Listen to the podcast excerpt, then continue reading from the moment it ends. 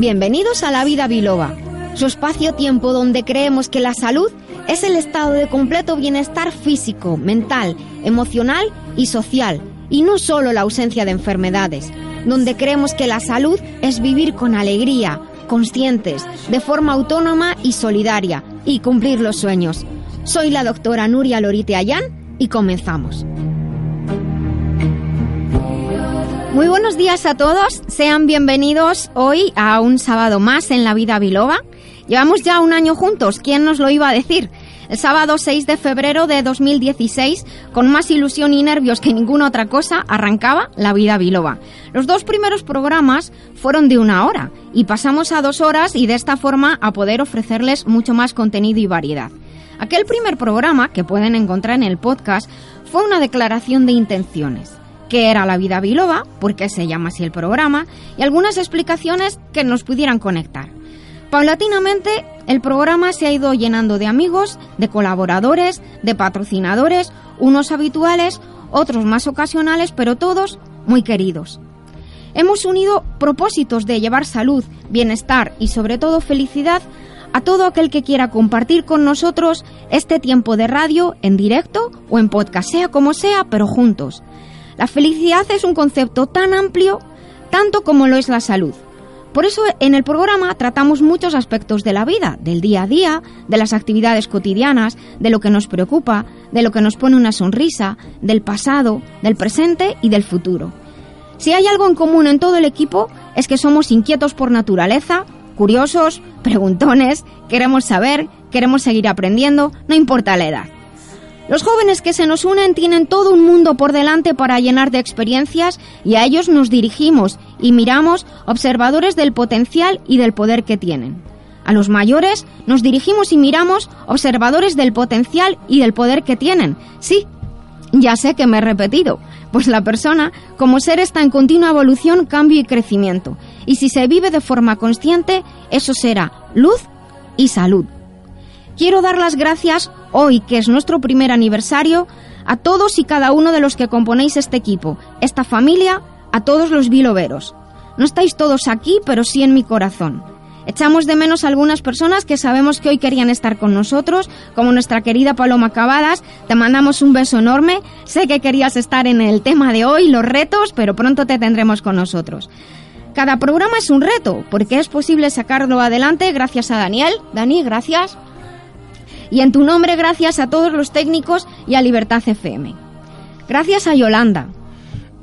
De nada, preciosa. Yolanda Fidalgo, que cada sábado viene en nombre de la Fundación Proyecto Dorado, a la que gustosamente ayudamos desde este programa y ella pone toda su sabiduría en esta mesa. Gracias a Jesús Fernández. Gracias a ti, Nuria que tiene un sexto sentido para elegir las personas que nos trae, algunas de las cuales han pasado a ser patrimonio de la vida biloba y han dejado una huella en todos nosotros y en los oyentes.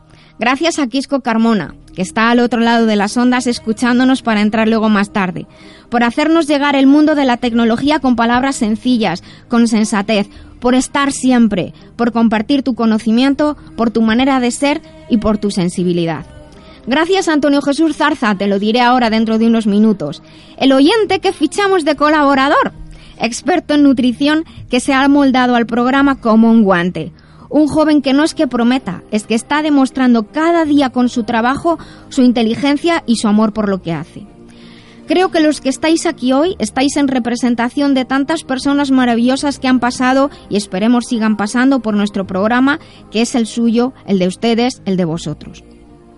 Gracias también a Teresa Yusta, que estará aquí luego en un ratito, periodista experta, por compartir micrófonos, saber hacer y vida. A Juliana Costa, buenos días. Muchas gracias por tenerme acá que tuvo su primer contacto con la comunicación en España a través de nuestro programa y esperamos ser tu amuleto porque ángeles ya tienes de sobra. Ay, gracias, feliz aniversario. Estás en representación de todas las personas que han pasado por la sección de remitente intermitente donde hoy tenemos un nuevo invitado, Richie Castellanos, buenos días. Buenos días. Y al doctor Benigno Horna, buenos días. ¿Qué tal? Buenos días a quien le ha tocado venir y representar a todos los que han pasado por estilo de vida y nos ayudan con el conocimiento de tantas áreas que existen que nos permiten ser más felices y mejores personas. Igualmente tengo que agradecer a instituciones, universidades, colegios profesionales, asociaciones que están prestos a colaborar, comentarnos, informarnos sobre los temas que ellos dominan y a los cuales acudimos. Sabéis que tenemos vocación de servicio y que desde aquí tenemos una ventana abierta a entidades y a personas que tienen algo que contar, algo que verdaderamente importa. Y por último, no menos importante, gracias a mi productor que tuvo la feliz idea de proponerme hacer este programa, mil gracias, sin ti la vida biloba no hubiera ni siquiera nacido. Pues ven, comenzamos.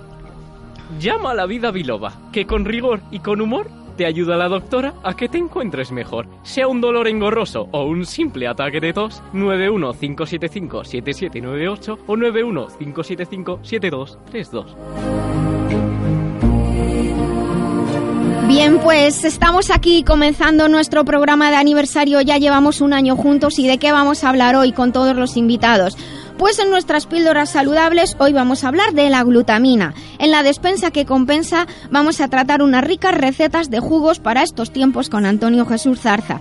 En el tiempo de estilo de vida tenemos al doctor Benigno Horna y a nuestros invitados, también Juliana Costa, Teresa Yusta y todos los demás colaboradores y vamos a hablar sobre los retos en la vida. Ustedes pueden participar a través del WhatsApp 622 56 56 07 o de los teléfonos del programa y entrar en directo. Revisaremos nuestra agenda de eventos patrocinada por la Escuela de Formación en Medicinas No Convencionales, biloba.es. Hablaremos con en el remitente intermitente que lleva Jesús Fernández de la editorial Letra Clara con Richie Castellanos y en la sección de tecnología y salud con Quisco Carmona, nuestro ingeniero del bienestar, vamos a hablar de qué vídeos, tipos de vídeos vemos en YouTube y así como repartido por edades, qué vemos nosotros, qué ven nuestros hijos.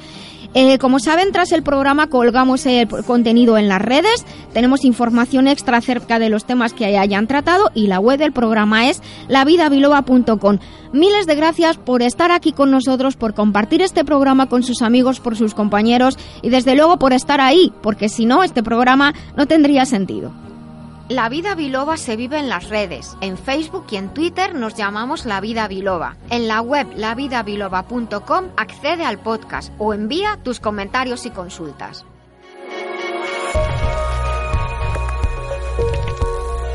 Bueno, ya he quitado el sonido del móvil porque estaban entrando muchos WhatsApps de gente que nos decía, estoy escuchando, estoy escuchando. Muchas gracias a todos, muchísimas gracias por estar.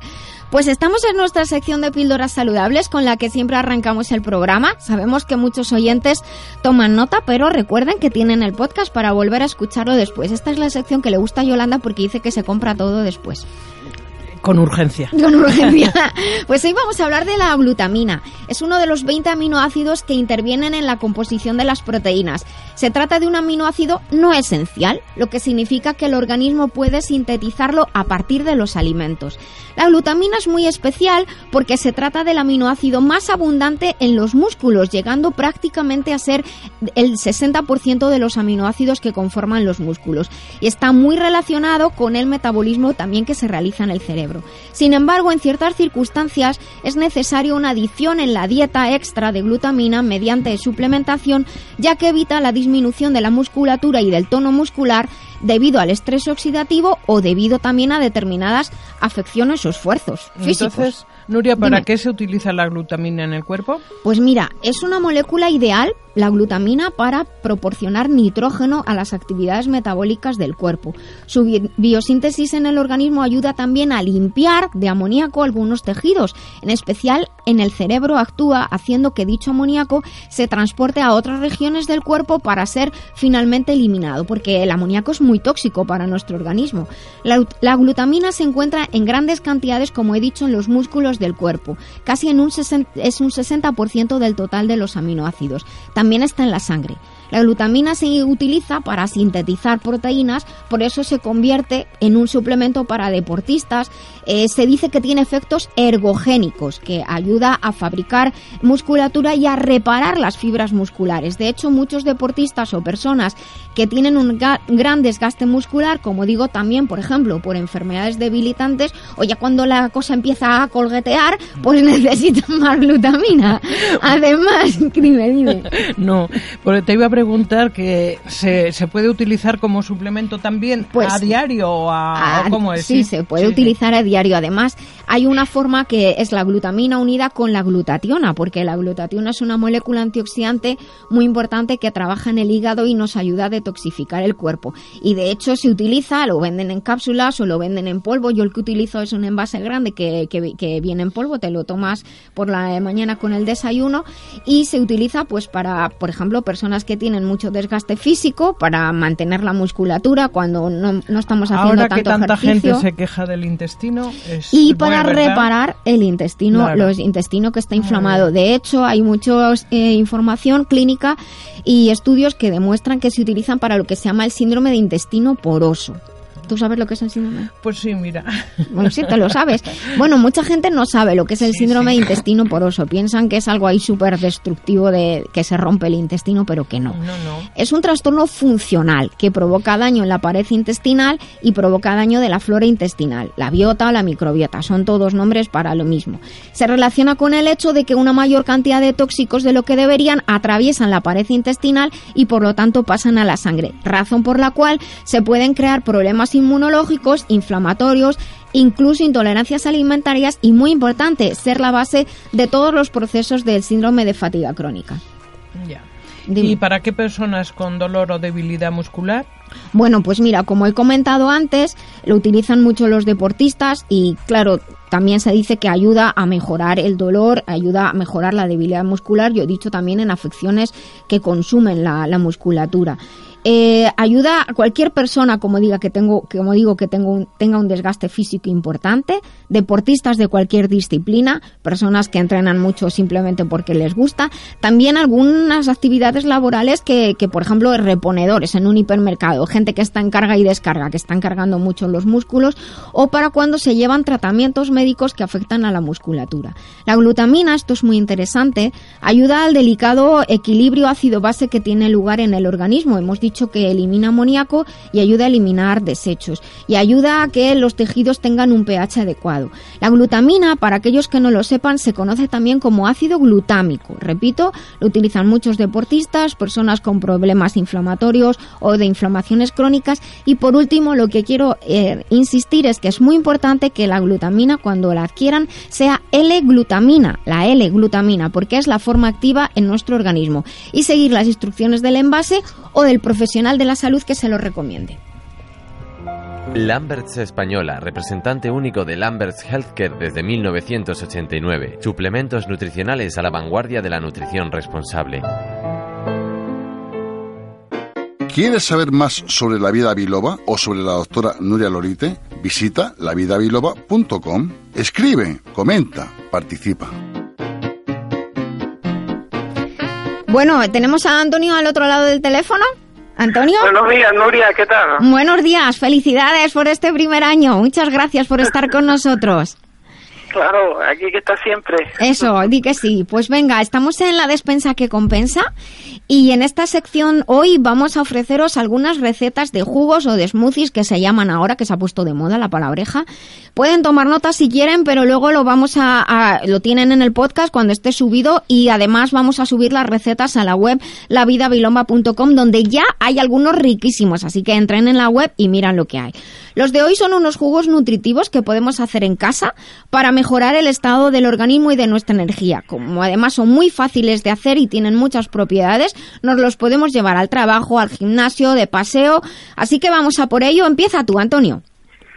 Venga, pues este es el primero, Nuria. Es A un ver. jugo de frambuesa, uvas negras, perro y jengibre. Muy es un jugo fácil de hacer. Uy, Tenemos que Juliana introducir dice que le todos los gusta. ingredientes. Introducimos todos los ingredientes en la batidora, junto con un vaso de agua, y trituramos hasta alcanzar la consistencia deseada. Los ingredientes del jugo constan de un puñado de frambuesa, de uvas negras, unas ramitas de berro y un trocito de jengibre Qué fre- rico. fresco. Es un jugo rico en vitaminas antioxidantes, A, C, E, betacaroteno y polifenoles, gracias a las frambuesas y a las uvas negras. Es un complemento ideal para ayudar a la digestión gracias al jengibre y además estimula la energía y nos ayuda a depurar el cuerpo gracias a la cantidad de fibra que posee. Y por último, hay que decir, Nuria, que la cantidad en polifenoles aportados y la riqueza en vitaminas del grupo B que posee este jugo nos ayuda a que el organismo produzca sangre. Así que el jugo es un complemento ideal para las personas que retienen líquido, sobre, sobre todo tomándolo en el desayuno. Pues mira, esto de que ayuda a producir sangre y que ayuda a eliminar la retención de líquidos me parece interesantísimo. Además, todos están aquí diciendo sí, sí, sí, sí. Os aseguro que sabe riquísimo. Ahora voy yo. Un smoothie o un jugo de almendras especiadas. Se hace igual que el que ha contado Antonio, pero en esta ocasión los ingredientes son dos puñaditos de almendras crudas, un pellizco de azafrán o de cúrcuma, dos dátiles sin hueso y un pellizco de cardamomo en polvo. Una vez introducidos podemos utilizar la máquina de X con la genomo, utilizamos esta máquina y echamos el vasito de agua y batimos. Eh, gracias a la cantidad de triptófano, calcio, magnesio, zinc y ácidos grasos, tanto mono como poliinsaturados que posee la almendra, este batido es un complemento ideal para mejorar el estado de ánimo y la memoria. Además, gracias a las propiedades del azafrán, de la cúrcuma y del cardamomo, cardamomo tiene un efecto cicatrizante y antibacteriano en el organismo de manera muy especial en el, en el sistema digestivo. Sí, Nuria, por eso es un jugo ideal para tomar cuando hace frío, ya que su efecto de apoyo al sistema inmunológico nos ayuda a combatir las infecciones. También es perfecto para quien necesita un apoyo extra o cuando el cuerpo está sometido a mucho esfuerzo por enfermedad o actividad, ya que este jugo presenta una elevada carga energética y nutricional.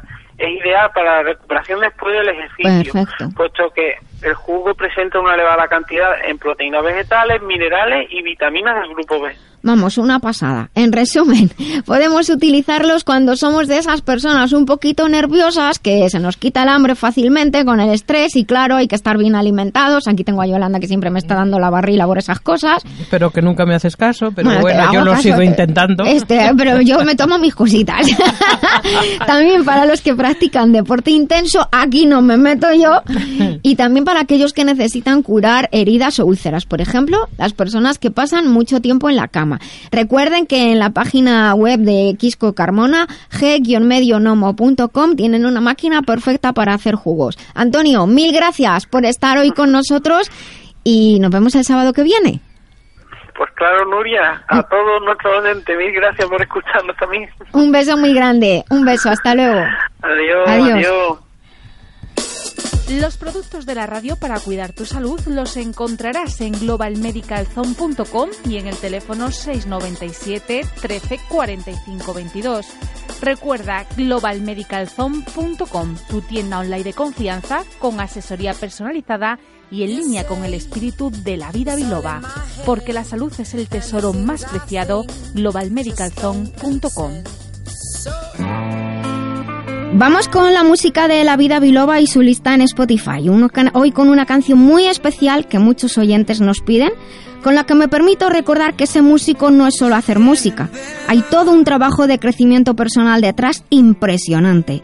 Y por ello, invito a aquellos músicos que nos escuchan y que ya están en el camino del trabajo personal a unirse a Nacho Garbe, querido colaborador del programa, en las, en las actividades que pronto se va a realizar, teatro para músicos y cómo afrontar el miedo. Encontrarás más información en su web nachogarbe.com. Para ti, Nacho, con todo nuestro cariño, esta canción.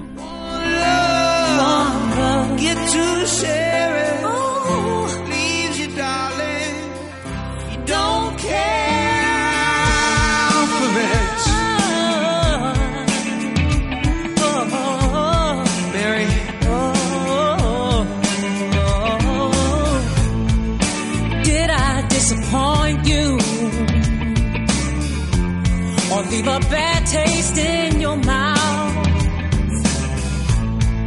You act like you never had love, and you want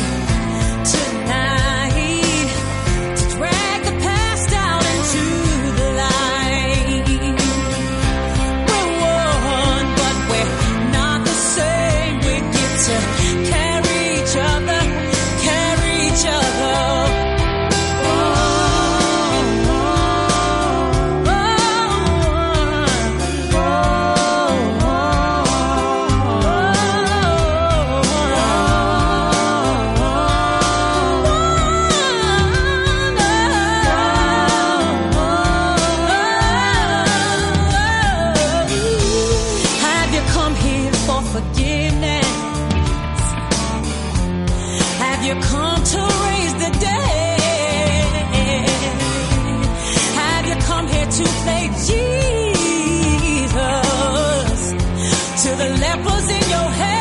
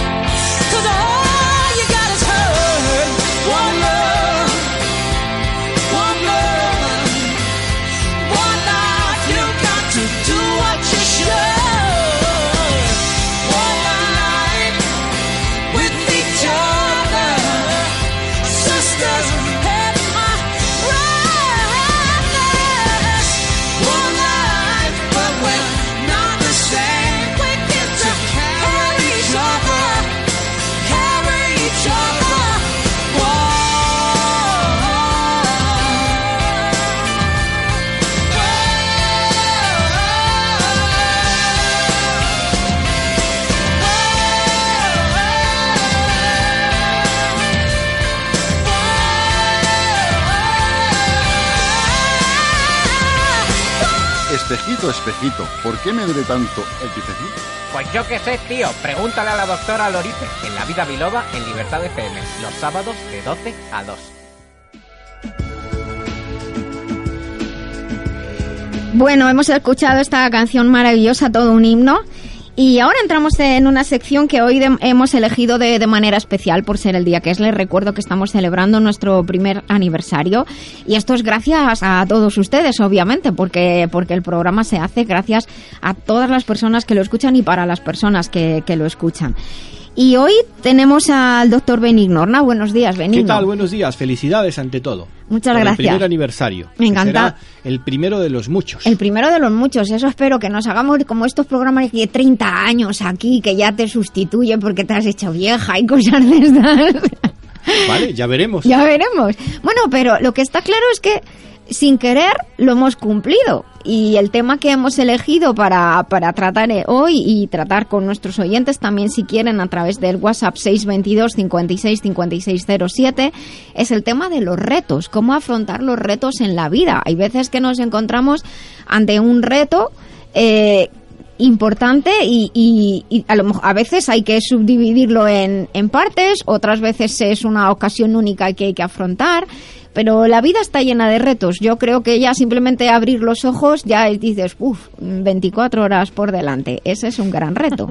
ya, ¿no? Claro, porque la vida te da las cartas, pero tú las juegas. Y el hombre o la persona... Mira, espera, apunta esta frase, Juliana, que eres, tú eres la de las frases. Yo soy. Vale, Juliana. Eh, la, la vida, como te he dicho, eh, te da las cartas aunque tú las juegas.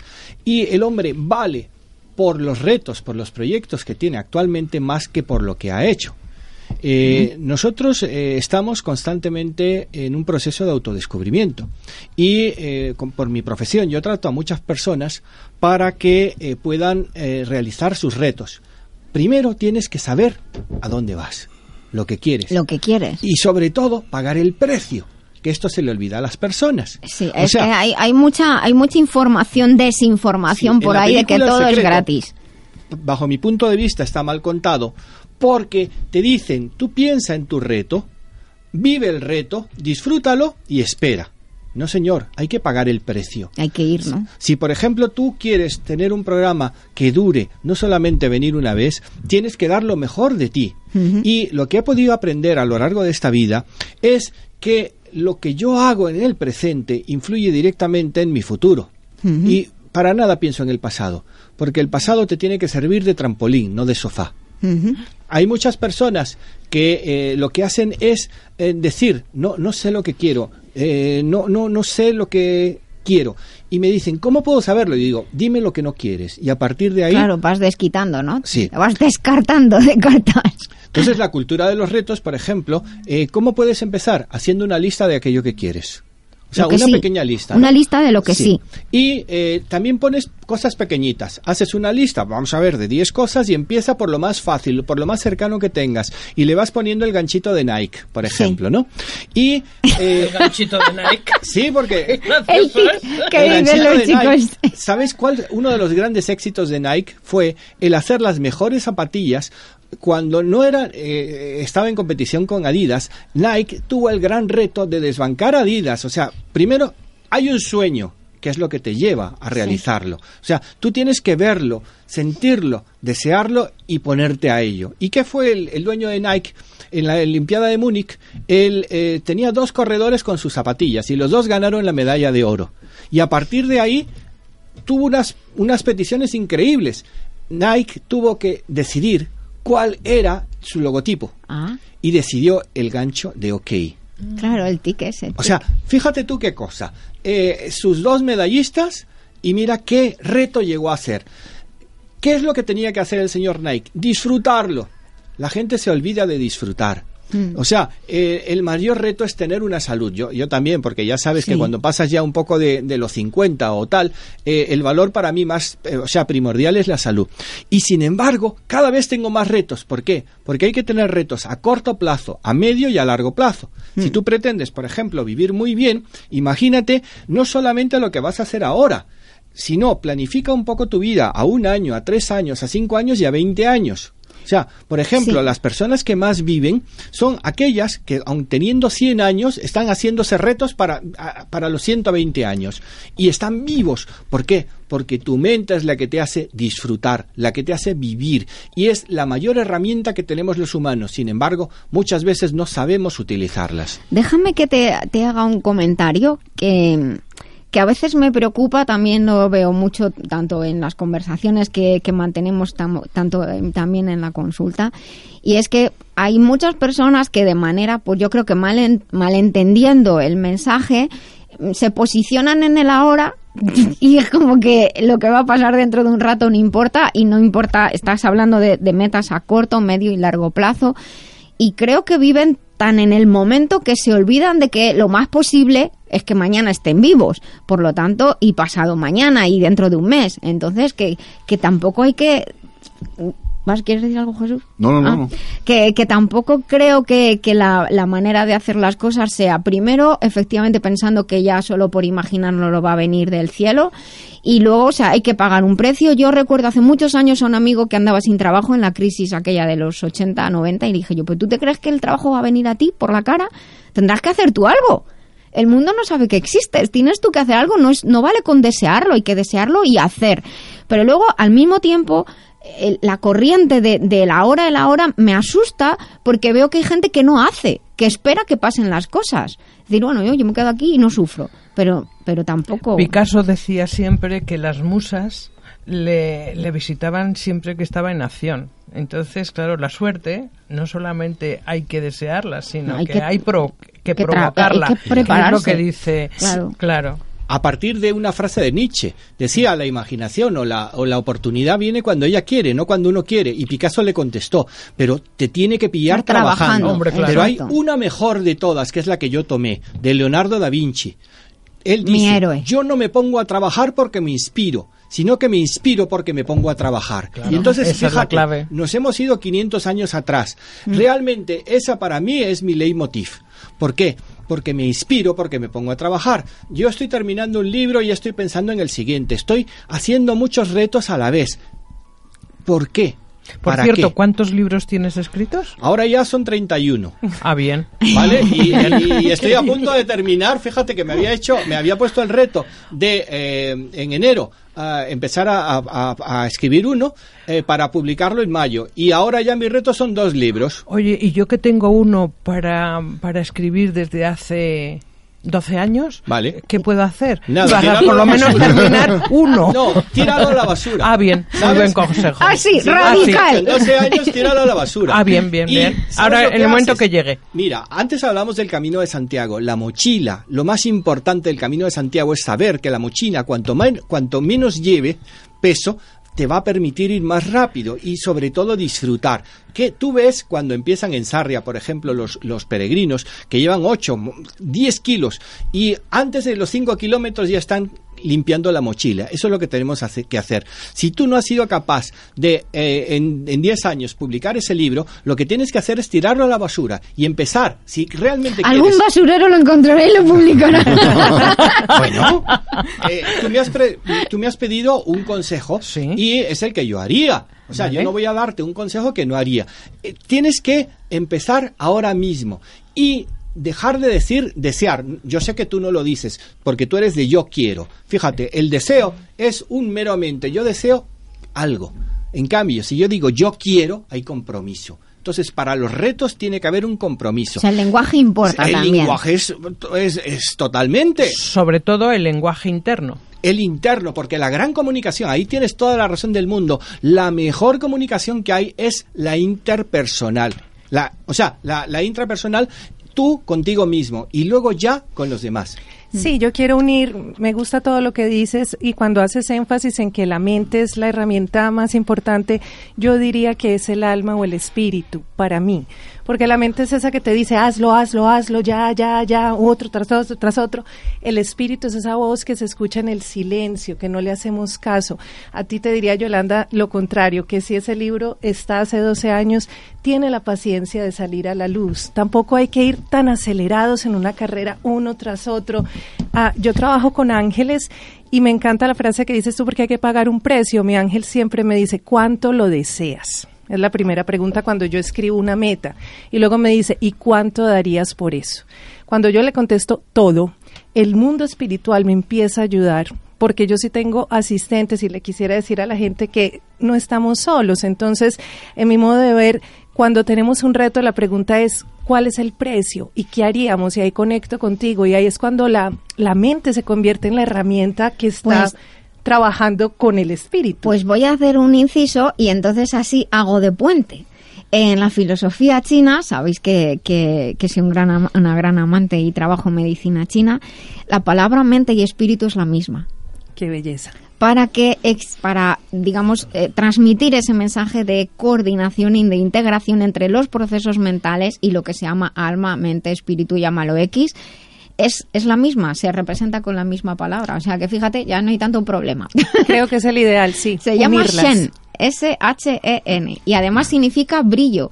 Cuando una persona está saludable y feliz y le brillan los ojos, se dice que tiene Shen, y esa misma palabra es mente, es espíritu, es alma. Amén. Ya, la, la mente es la parte espiritual del cerebro, la parte física es el cerebro. Entonces, eh, tenemos la mente, y yo estoy totalmente de acuerdo con, con la doctora Nuria, de que es también la parte espiritual. Exacto. O sea, y podemos enfocar la parte espiritual en el lado derecho del cerebro y la parte material, digamos, en la parte izquierda. Entonces están los angelitos que... el angelito- no, no, de verdad. Sí, sí, sí, que lo dice. Por Acuérdate- cierto, no se- por no, favor, que- eh, acuérdate en, en los dibujos animados de hace Sí. muchos años que salía un angelito en la parte El- derecha y el diablo en la izquierda. El angelito es la parte de- del hemisferio Así derecho es. y el diablo Es era verdad. lo que te dice, ¿para qué te vas a poner en un proyecto? ¿Para qué te vas a poner en un proyecto? Con lo O bien sea, que se está en la cama. Es el en la vida El vive, ego, vive la vida. el sí, sí, entonces la unión de los demás es, perdón, de los dos hemisferios es lo que te va a permitir avanzar. Pues es una explicación preciosa, Benigno. Me encanta porque hemos llegado a un consenso. De pronto, además, me acuerdo de mandar un abrazo muy grande a todos nuestros amigos colombianos. A los míos yo se los mando, vosotros haced lo que queráis. Yo, yo hace- quiero hacer una alusión precisamente. el otro día escribí- leí un libro de una tal Juliana Costa, no sé quién es. No sé, Colombia, buscamos. en el cual ponía que en el momento que estamos hablando del futuro, ya estamos en él. Que eso dijéramos, me encantó. Es decir, la gente nos preocupamos del mañana, pero es que el mañana es ahora mismo. Ya, no, que es que lo único que existe, lo único invariable es el cambio. Efectivamente. Y luego, por ejemplo, haciendo alusión a lo que estaba diciendo Benigno, del Camino de Santiago. Mira, Benigno, yo tuve una experiencia muy bonita haciendo el Camino de Santiago.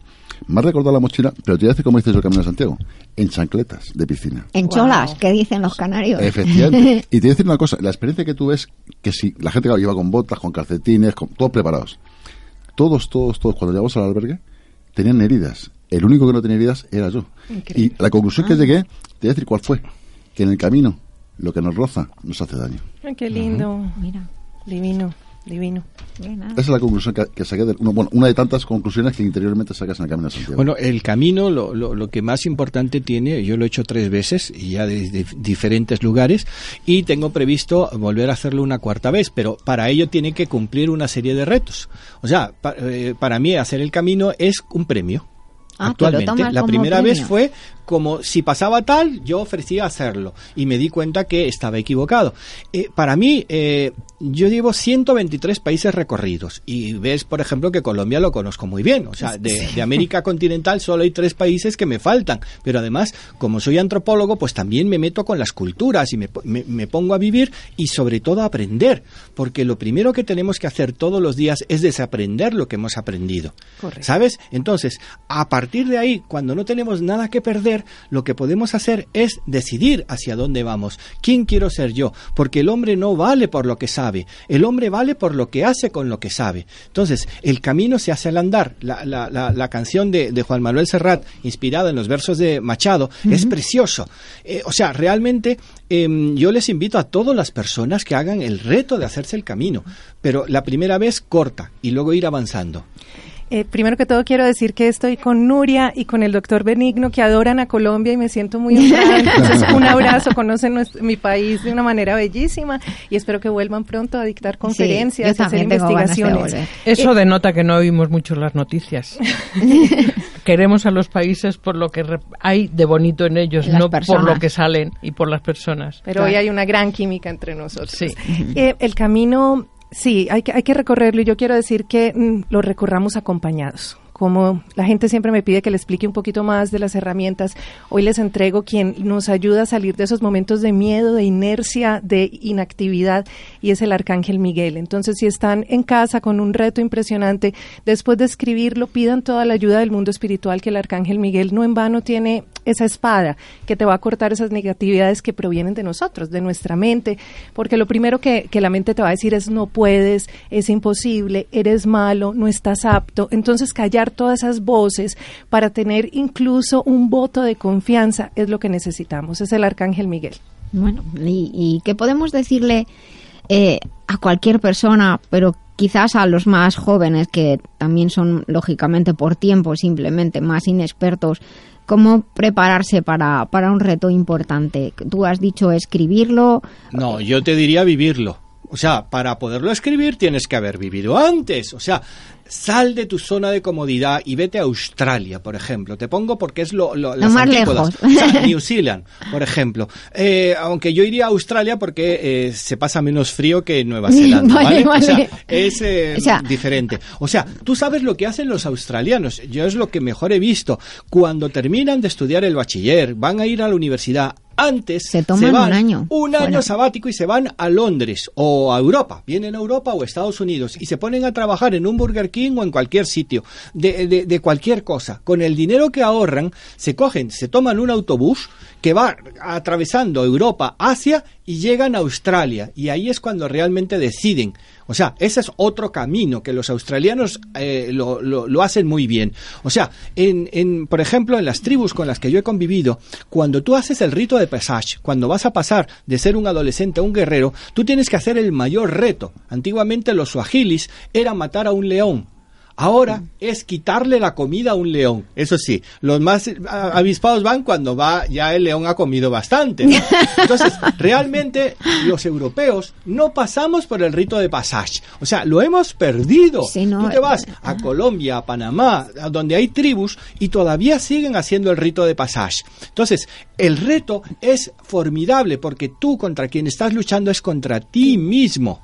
Contra ti De mismo. todas maneras, se me está pasando una cosa por la cabeza y aquí Jesús me va, me va a ayudar.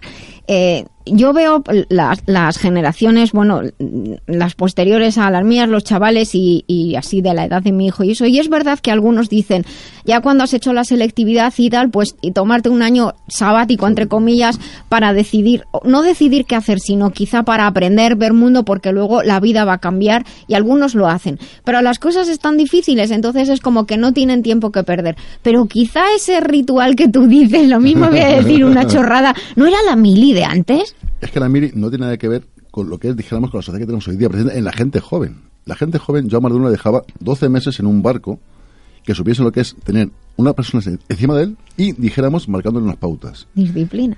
Efectivamente, que eso es fundamental. ¿Qué ocurre? Yo, por ejemplo, en la sociedad que estoy viendo ahora mismo, hablando de los retos, la gente, los chavales, sobre todo la gente joven, yo lo observo, no tienen cultura en ese sentido. ¿Que ¿A qué les llamo cultura? Que es que precisamente nadie les inculca que re- los retos es el día a día y el querer superarte cada momento. Y el respeto. Por supuesto, Es efectivamente. vital. Ya. Yo Lo que dice Jesús noto. tiene toda la razón. Quiero, por favor, que apunten el número, el nombre de la película, La tormenta perfecta, donde embarcan a unos adolescentes al mar y se juegan la vida y muchos de ellos mueren. Pero ¿qué ocurrió? Fijaros lo que le pasó al capitán. Le quitaron la licencia de capitán. Él no tuvo la culpa, pero de todas formas le hicieron pagar la culpa. ¿Y qué ocurrió? Se puso a entrenar soldados. Ninguno de los soldados que entrenó murió en Vietnam. Todos volvieron vivos porque lo que les inculcó fueron los valores, que como bien Juliana dice, es lo que tenemos perdido. No hay valores actualmente. O sea, a los niños, lo que dices tú, a tus hijos o a los que tienen 20 años, se les ha acostumbrado a decir que todo lo quieren. Pero ¿qué ocurre? Cuando tú vas al trabajo y tu mamá no te dice que te lo va a encontrar, tú te tienes que buscar las habas. Antes nosotros, cuando yo tengo ya bastantes años, cuando estudiamos en la universidad, todos trabajábamos, el 100% trabajamos. O sea, Sí, y no había difícil, cursos por la difícil. mañana, porque todo el mundo trabaja. Hombre, te hablo en derecho y en económicas, sobre Sí. todo en económicas, porque todo el mundo vendía seguros, abetos, eh, cualquier, eh, cualquier cosa. Entonces, ¿qué pasa? Que eh, hemos educado muy mal a los adolescentes. Le- les hemos dado todo. ¿Y qué pasa? No tienen comunicación. ¿Qué, hay, ¿Qué habría que hacer? Lo que dice mi querido y admirado Jesús, que es em- embarcarlos. O sea, eh, yo, por ejemplo, en, en relación a mi hija, le di que tenía que trabajar desde el principio.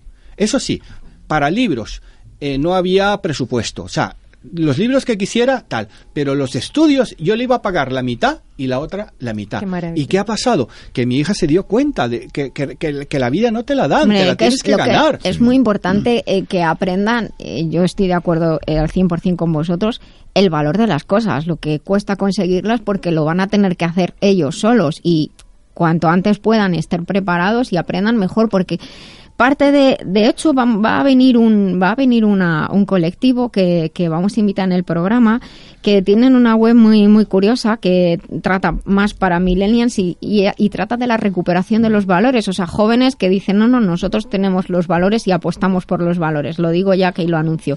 Y lo que te quería comentar una cosa.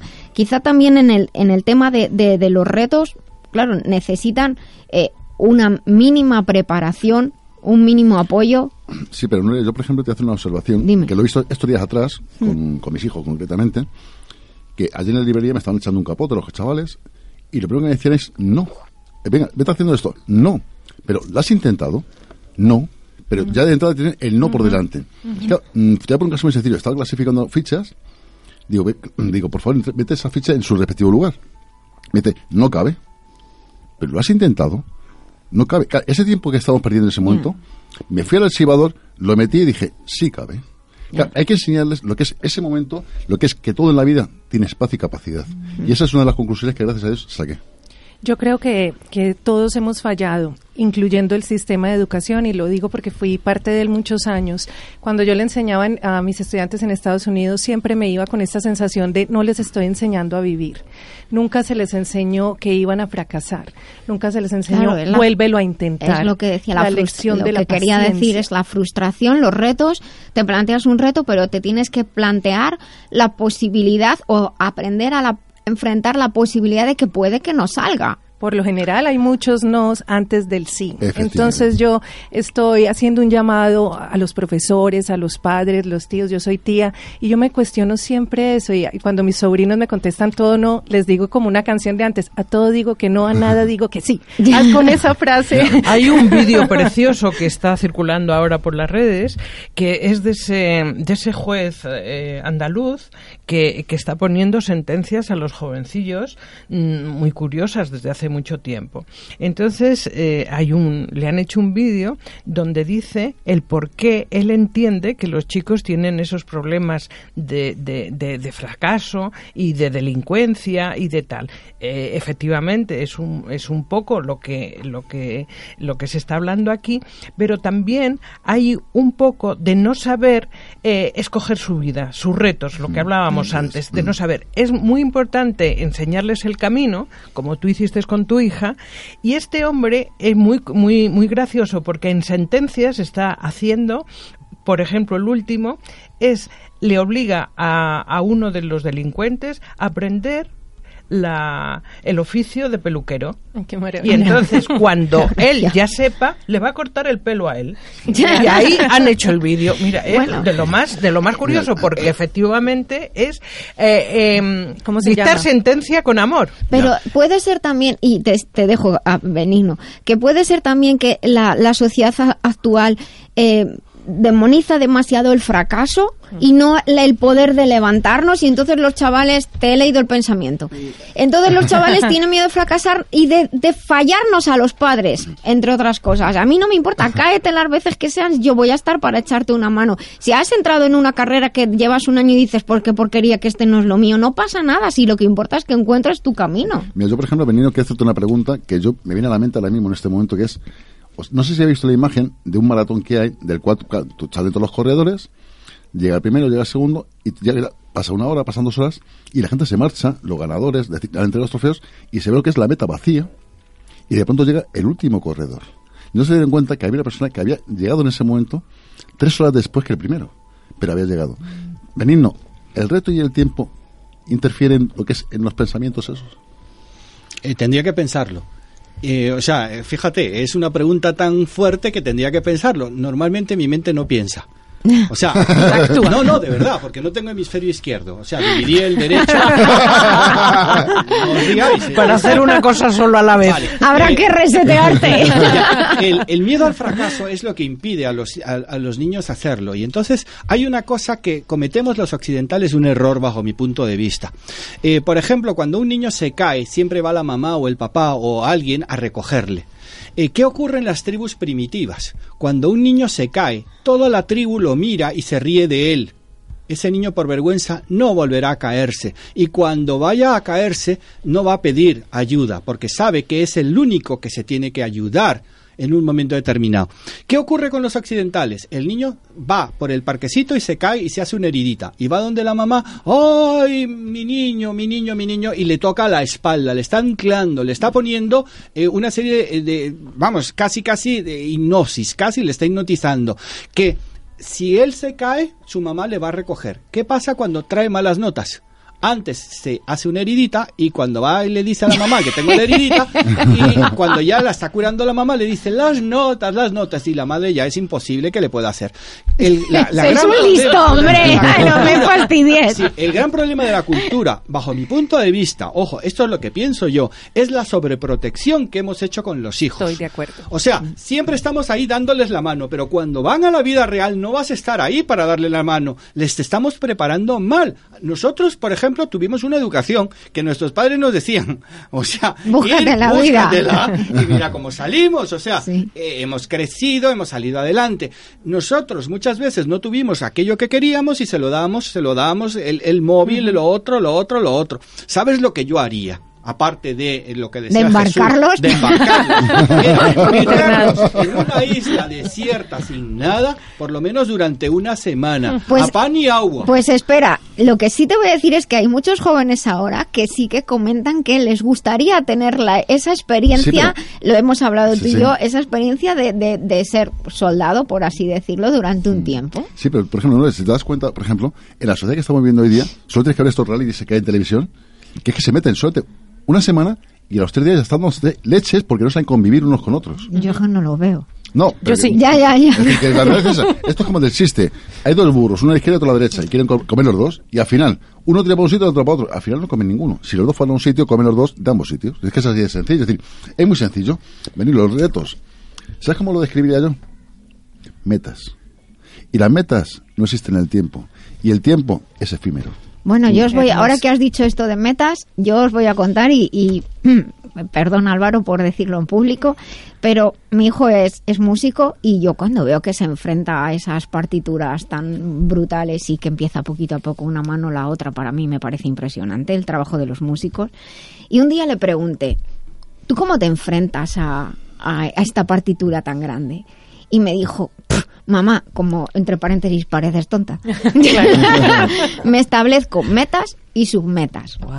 Bueno, pero también Esa fue. agar- a lo de Juliana, Sí, búscate sí. el arcángel eh, Miguel, Miguel, es el O- arcángel o Miguel. yo me conecto con la energía universal, en mi caso, que yo soy creyente, eh, me conecto con Dios y me digo, Beethoven, Bach, Mozart, venid Eso, aquí sí, sí, y sí. vamos a ayudarme. A O sea, yo ayudarme. me apodero de esa Canalizas energía. esas energías. y, ¿Cómo crees que yo hago tantas Pues yo, cosas? pues yo creo que yo creo que lo hacen, ¿eh? Porque Pues- luego tienen sus debates por ahí que oigo a veces. ¿Tú sabes lo que hago yo? Me voy a casa de Benigno, comemos juntos y nos ponemos a charlar, nos quitamos todos los retos del mundo. Me Bueno, hay, hay una cosa que pasó cuando estudiaba en la Universidad Camilo José Cela. Había una zona de confort. eh, era el, el- el- el, digamos, el, el- el sitio donde tenías que reunir a todos tus invitados, ¿no? Entonces, eh, yo, mi zona de confort era, tenía piscina, vistas al mar, tal, tal. ¿Tú sabes lo que propusieron? El día, el fin de curso, irse al, al, al sitio de Benigno para poder hacerlo allí, porque tenía de todo, ¿vale? O sea, tu mente te da las ganas de vivir. Solamente tienes que pagar el precio de no tener miedo al fracaso. Yo vine el otro día aquí, Megan Maswell, ya yo tengo seudónimo y mi libro Mira. está entre los eh, en, en desarrollo personal. Personal. Eh, por ejemplo, si lo buscáis Sí. en, en internet, en, en- En- en en Amazon, Amazon. de 509 mil libros, mi libro es el cuarto más vendido actualmente. Y en anorexia está el segundo o el tercero. Sí, sí, Eso sí. te lo he enseñado antes Eso a ti. Porque Eso, realmente, si tú crees, lo visualizas y aprendes. Yo, por ejemplo, de... eh, Nos de- queda un minutito y medio y vamos cerrando. Vale, bueno, pues de, de los amigos se aprende más que de los enemigos. Y nosotros siempre queremos aprender de los enemigos, pero el hombre capaz aprende más de los enemigos que de los amigos. ¿Sabes por qué? Porque los enemigos son los que te contradicen. Entonces tú tienes que tener muy claro aquello que realmente que quieras. Jesús, por ejemplo, tú eres un tío luchador, luchador, luchador, y das ideas. A mí me diste la idea del seudónimo. Gracias a ti ya yo tengo seudónimo. No, gracias a ti mismo por haber... Es decir, yo siempre digo, Benigno, a ti y a todo el mundo, que todo tiene una lectura. Lo que importante es saber interpretar la lectura. Tú subiste en ese momento, interpretar esa lectura y, escucha, y chapo. Porque nos conocemos hace muchos años, te lo mereces. Igual que a Juliana, Dani que está ahí mirando con la mano en, la- en lo que es en la cara, te puede decir que la lectura, todo tiene una lectura. Todo en esta vida tiene un porqué, Benigno. Hay que saber interpretarlo, no pasar desapercibido entre nosotros. Esos son los retos y la meta de cada persona. Así Bueno, es. Chicos, pues no sé, tenemos ya que ir despidiéndonos porque vienen las noticias. Os quiero dar las gracias por, por esta tertulia tan fantástica que deja sabor para seguir a más. Vienen las noticias, sigan con nosotros en La Vida Biloba, en Libertad FM, díganle a sus amigos y compañeros que estamos aquí, que nos pueden escuchar en streaming también y todos los accesos están en lavidabiloba.com. Llama a la vida biloba, que con rigor y con humor te ayuda la doctora a que te encuentres mejor. Sea un dolor engorroso o un simple ataque de tos, 915757798 o 915757232.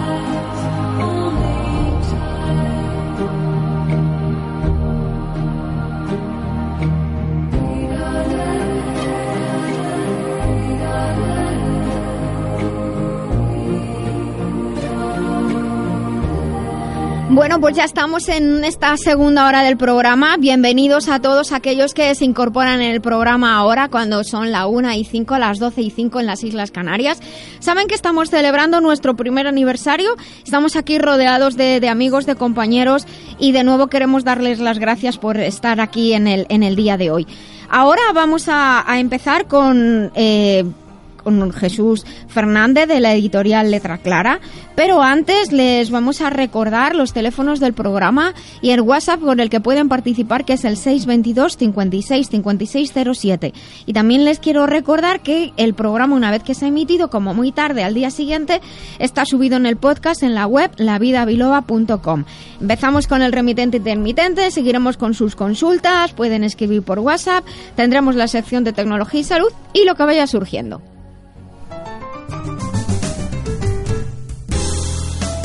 La vida biloba. El programa que trata con rigor Y con humor la experiencia de ser saludable. y conocerte a ti mismo. Me encanta este indicativo. Este indicativo, te voy a decir, tú has hecho antes un preámbulo, un sumario, pero te- yo voy a hacer un minuto y escueto. Quiero darte las gracias por la oportunidad que me diste. Quiero dar las gracias a Yolanda, que la tengo enfrente, a Teresa Justa, a Juliana, Benigno, Dani, Richie, todos los que componemos la gente o la gran familia de la vida de Biloba. Me dices una oportunidad, aquí estoy. Espero que sea por muchos años más y este primer año ha sido maravilloso. Pero queda la magia de los siguientes, Nuria. Quiero darte sí. las gracias personalmente, de tú a tú, de amigo a amigo, a los oyentes, nos oigan o no nos oigan, pero simplemente les mandamos buenas energías. Intentamos dar lo mejor de nosotros mismos. Yo, por ejemplo, me siento muy orgulloso de tener a mi derecha a Benigno, un gran amigo hace muchos años. A Juliana, que la conocí hace poco, que es un ángel personalizado. Teresa, sin palabras. Lógicamente es una mujer de radio que he aprendido mucho de ella cuando estaba en Radio Euskadi. Yo, por ejemplo, en cierta ocasión me dijo una mujer, anda, esta mujer la he oído yo. Me sentí muy orgulloso de conocer a Teresa personalmente, compartir, ver y hablar. Va, Yolanda, ¿qué quieres que te diga? Si es una persona que la quiero un montón, no le doy un beso porque se me pone colorada, ¿sabes?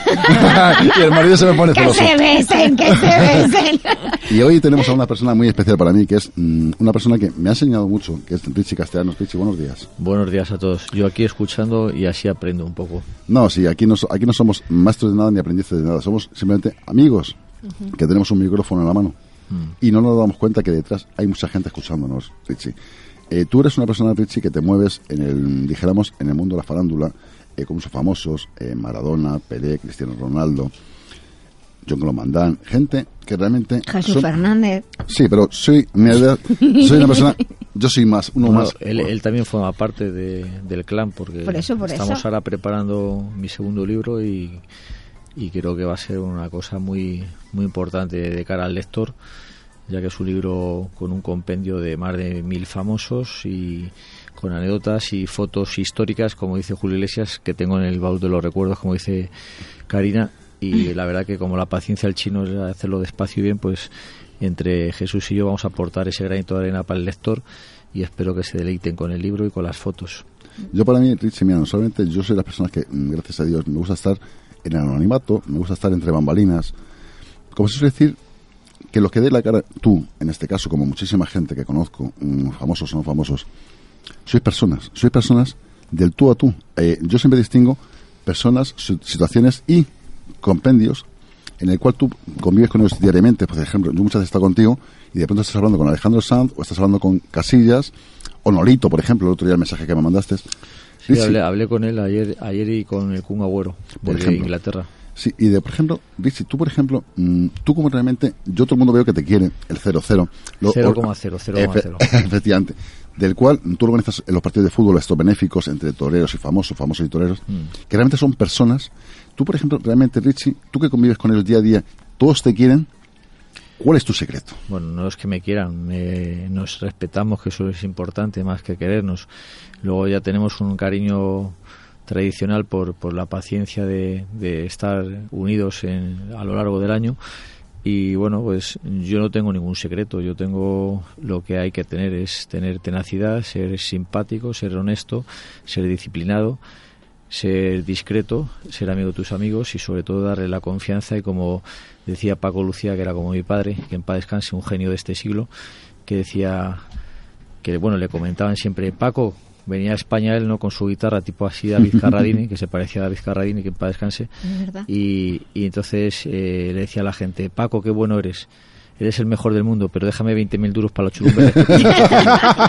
y entonces decía Paco, Richie es el único que da y no pide, y encima el gusto que me gusta a mí, él intuye y se adelanta a lo que me gusta sin que yo se lo pida. Entonces, yo lo que hacía siempre pues es, eh, digamos, indagar o, o conquistar al artista desinteresadamente fuera de lo que es un evento, un fotocall o un digamos un, un evento que mutuamente nos pongamos de acuerdo para presentar su libro, su película, su obra de teatro o su concierto. Entonces, lo que hay que hacer en esta vida al artista hay que darle y no pedirle y sobre todo eh, tener esa disciplina y esa dignidad de cara a la prensa, a la televisión, a las amistades, a la masa de gente que muchos quieren estar oliendo o meter el, el, el- el, digamos el pie en, en- un hoyo y no salir de ahí ¿no? y yo lo que quiero es tener siempre las puertas abiertas y tener como dice Roberto Carlos un millón de amigos Efectivamente. Yo, por ejemplo, una imagen que tengo de ese famoso libro que vamos a hacer o que estamos desarrollando en Richie es,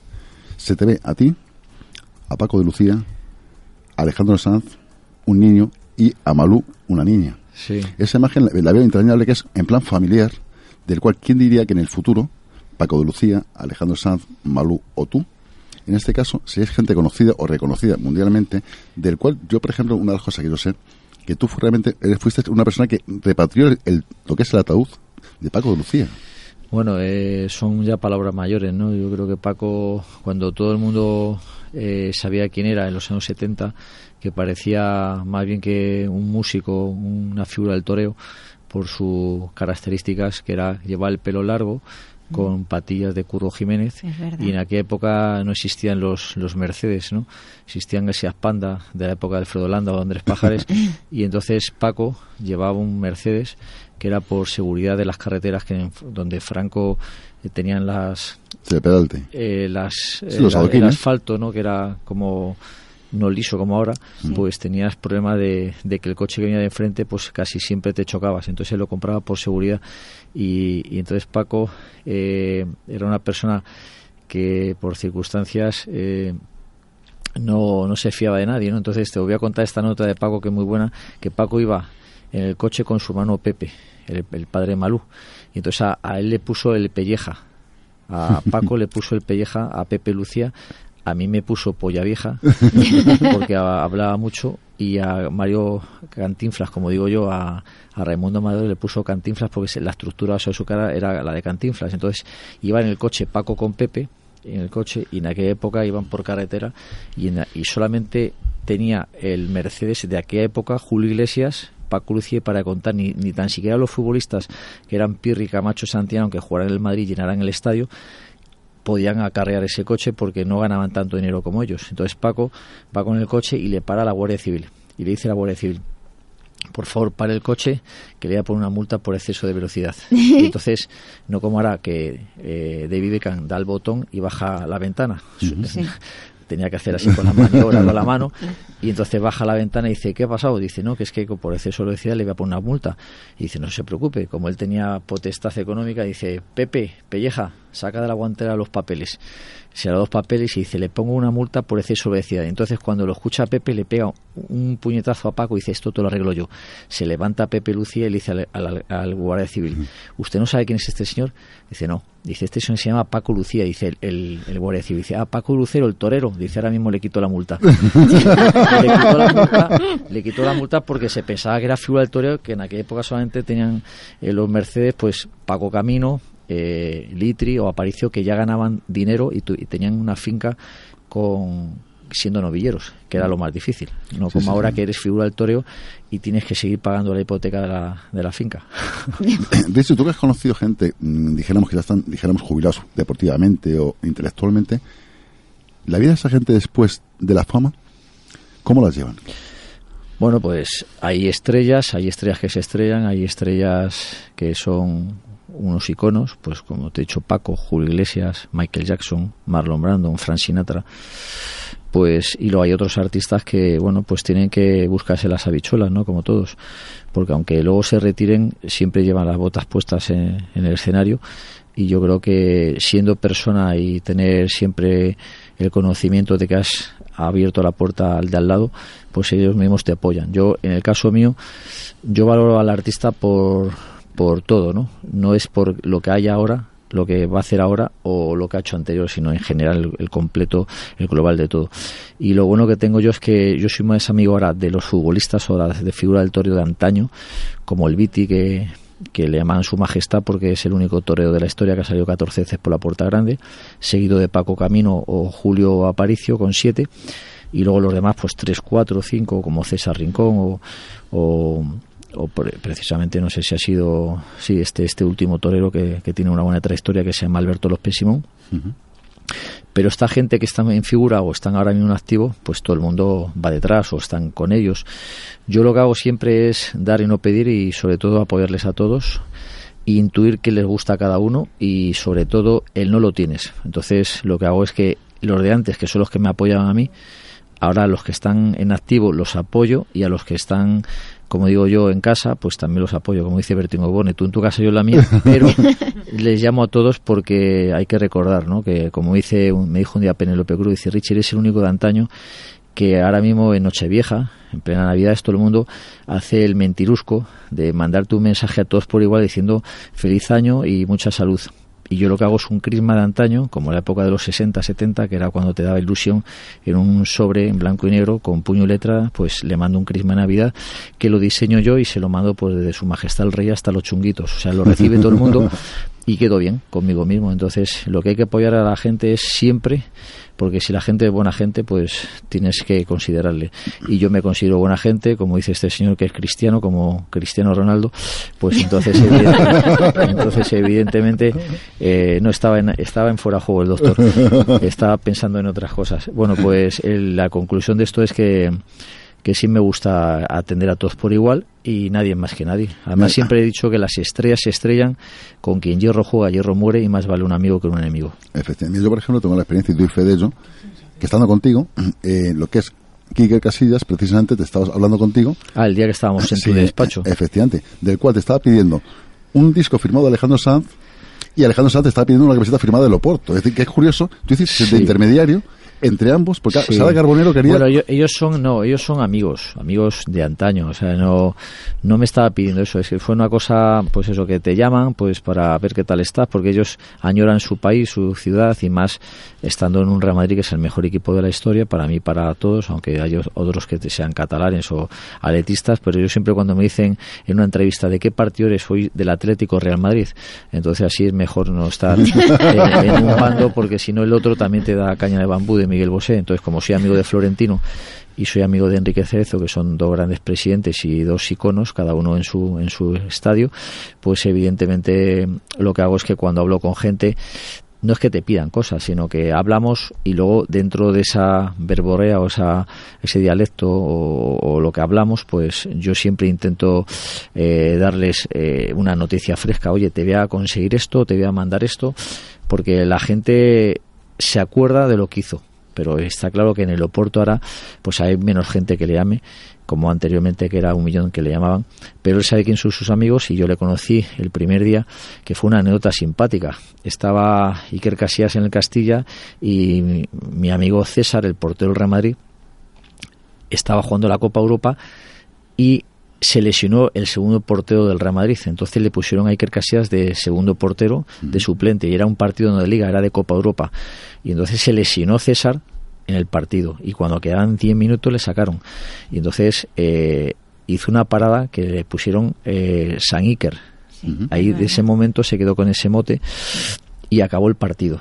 Y entonces esta anécdota no la cuento yo, sino que la cuenta ya Fernando Hierro, nuestro gran amigo, que es otro genio, como decía Maradona, dice, che, Richie, dice, ha habido grandes defensas, dice, pero para mí el más lindo, el mejor, el más, el que mejor manejaba el balón en un césped en el área, en la defensa es Fernando Hierro. Se lo conté un día a Fernando Hierro y dijo, no me lo creo, que me haya dicho eso Maradona, ¿no? Y entonces Fernando Hierro, que era el capitán, eh, acabó el partido. Y en el vestuario, eh, Iker en aquella época no tenía económicamente dinero, iba en transporte de autobús y justamente eh, ese día le dijo, mira, hoy no vas sin autobús. Dice, hoy por lo bien que has parado, nos has salvado de la Copa Europa, te voy a dar 100 euros y te vas en el taxi. Y entonces ahí, ahí se dieron cuenta la plantilla que él venía de, de su vida particular, que era una persona normal y corriente, de familia humilde, y entonces cogió y le dijo, muchas gracias, Capi. Entonces los jugadores le siguieron y en vez de coger el taxi cogió otra vez el autobús y se fue para su casa. Joder, se quedó la pasta, ¿no? Claro, porque él decía, es los primeros 100 Sí, euros sí. que gano Exacto. y no creo que esos 100 euros se me vuelen. co- Por eso hay gente que gana mucho dinero y gasta más de lo debido y luego se quedan sin tabaco. Tiesos. Y hay gente que gana dinero, como ha ganado Iker, que hace bien, que todo el mundo puede pensar lo que quiera, pero yo siempre pienso que es mejor guardar que, que- que gastar, ¿no? Por lo que pueda pasar. Y esa anécdota pues fue muy simpática. Mira, yo tengo una anécdota del día que se despidió del Madrid, que yo estaba en ese partido que jugó contra el Getafe, y yo me acuerdo que de pronto a mi lado había una pancarta que ponía, Ronaldo, soy tu hermano gemelo. Y yo cogí, me la puse en el pecho y me hice una foto. Muy bien. Es más, en ese momento pasó Iker Casillas hacia lo que es el vestuario y lo que es la mirada que tenía. Dije, los últimos minutos de Iker Casillas en el Real Madrid. Y no me equivoqué.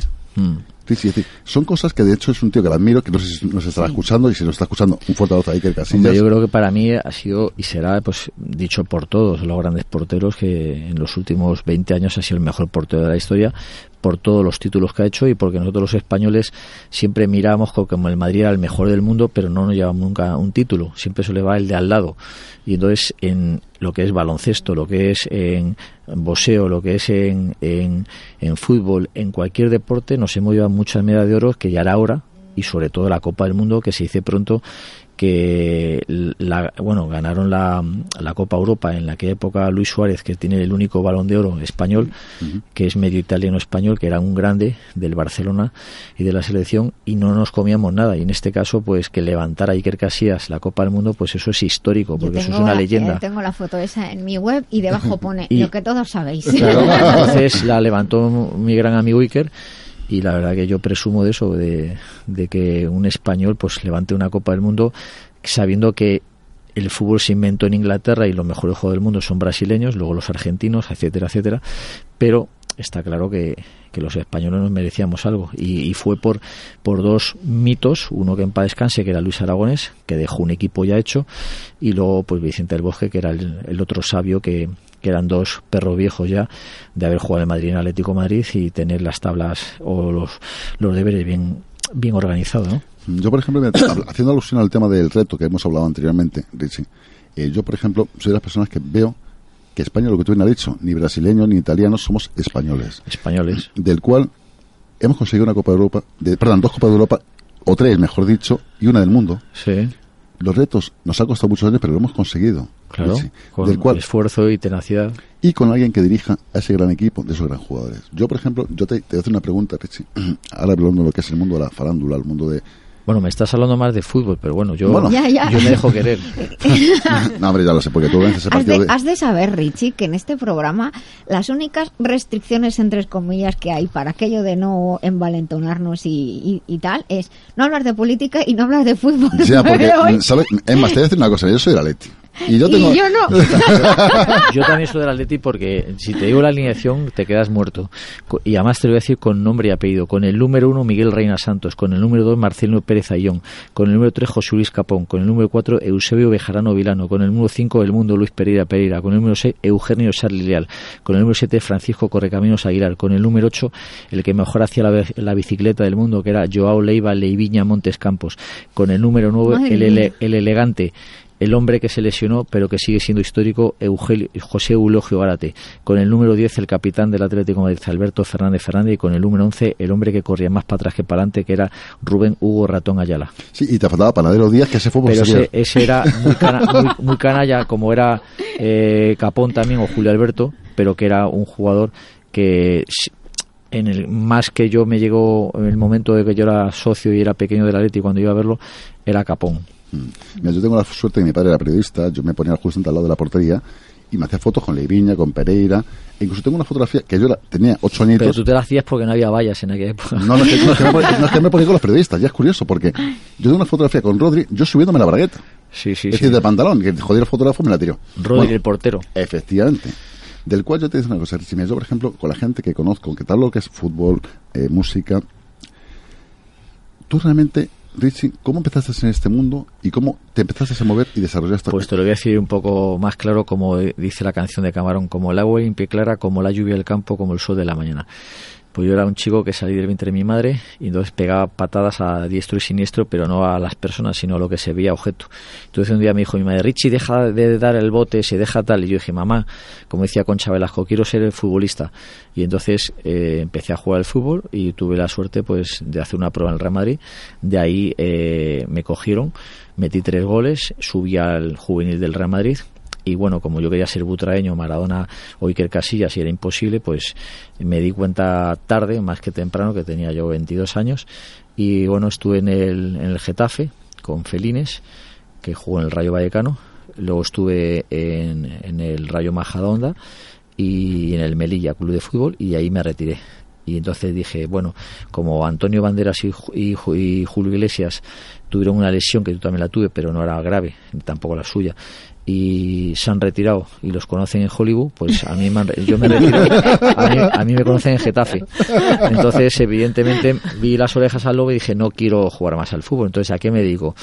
Pues tenía la suerte de que tenía un brazo derecho que era mi padre, y mi padre, pues, eh, es un hombre eh, muy peculiar porque en la época dorada todo el mundo tenía un trabajo, quitando los que tienen barba, como el doctor y yo, que los grises te paraban y decían, documentación, no, al colegio. Y te metían ahí en la cárcel pues no sé cuántos años sin salir, porque parecía que era como que éramos objetos perdidos.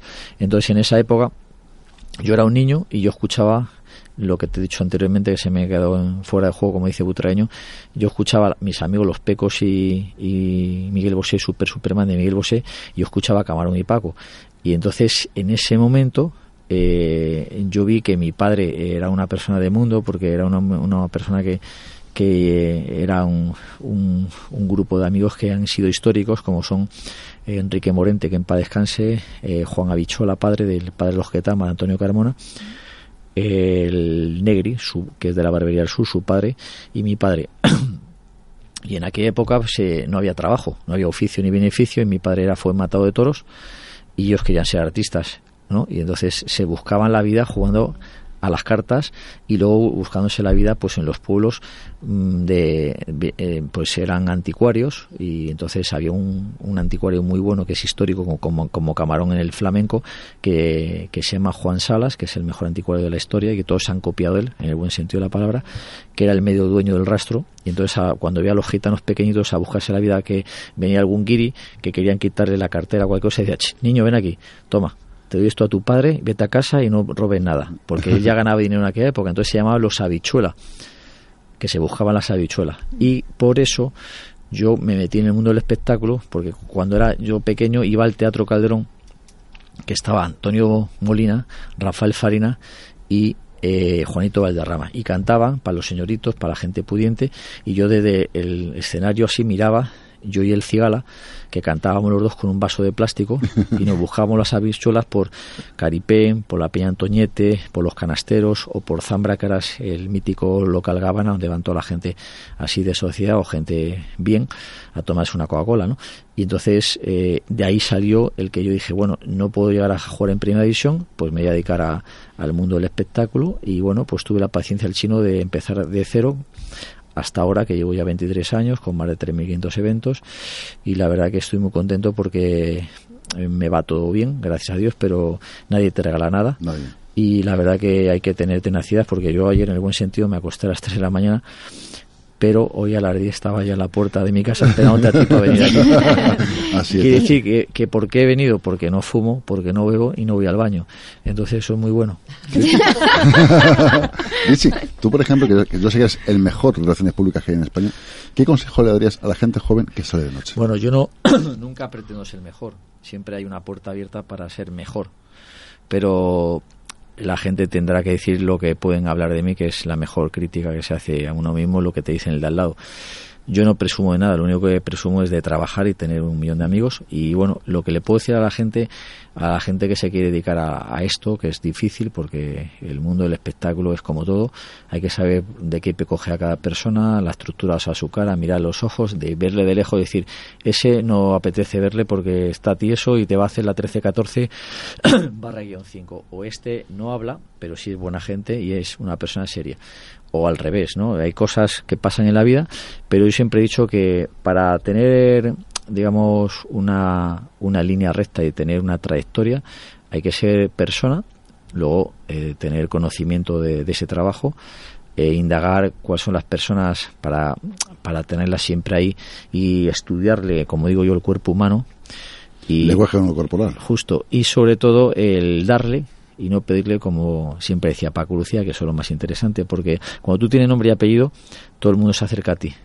Pero como te llames Jesús, como María, que formaron el Belén, no te va nadie a no sea que tú vayas al de al lado.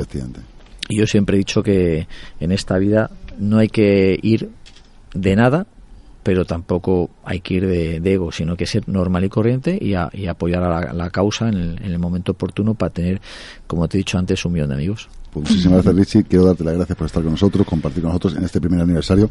Y es tu casa, la vida de Biloba, para lo que tú desees. Muchas gracias a vosotros, a Libertad FM, a la doctora, al doctor, a estas mujeres tan simpáticas, que son las tres mosqueteras con espadas y y a, y a tu cuñada que está ahí en testigo de Jehová escuchándonos. Y, y bueno, pues para- la verdad que cuando queráis, como decía Lola Flores, aquí me tenéis otra vez. Muchísimas muchas gracias, Richie, por estar con nosotros. Le voy a dar un abrazo de aquí que me está escuchando a dos grandes amigos míos, a Teddy Villalba, el gran productor de cine, y a mi gran amigo Ramón Madariaga, que es mi socio, que estamos ahora preparando mi película, en el buen sentido de la palabra, que es una película entre ficción y realidad de un chico que empieza de la nada y conoce hasta el Papa cuando me dio audiencia privada en el Vaticano Juan Pablo II y la verdad que, que estamos ahí apoyándonos a ver qué pasa así que cuando hagamos el estreno os invitaré a todos Pues Por favor. palomitas y Coca-Cola Sí, eso sí, eso es lo que no puede faltar. Pues muchísimas gracias y vamos a continuar.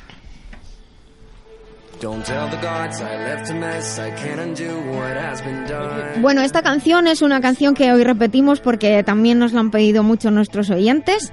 Una canción para los héroes cotidianos. Mírate al espejo, que a lo mejor eres tú.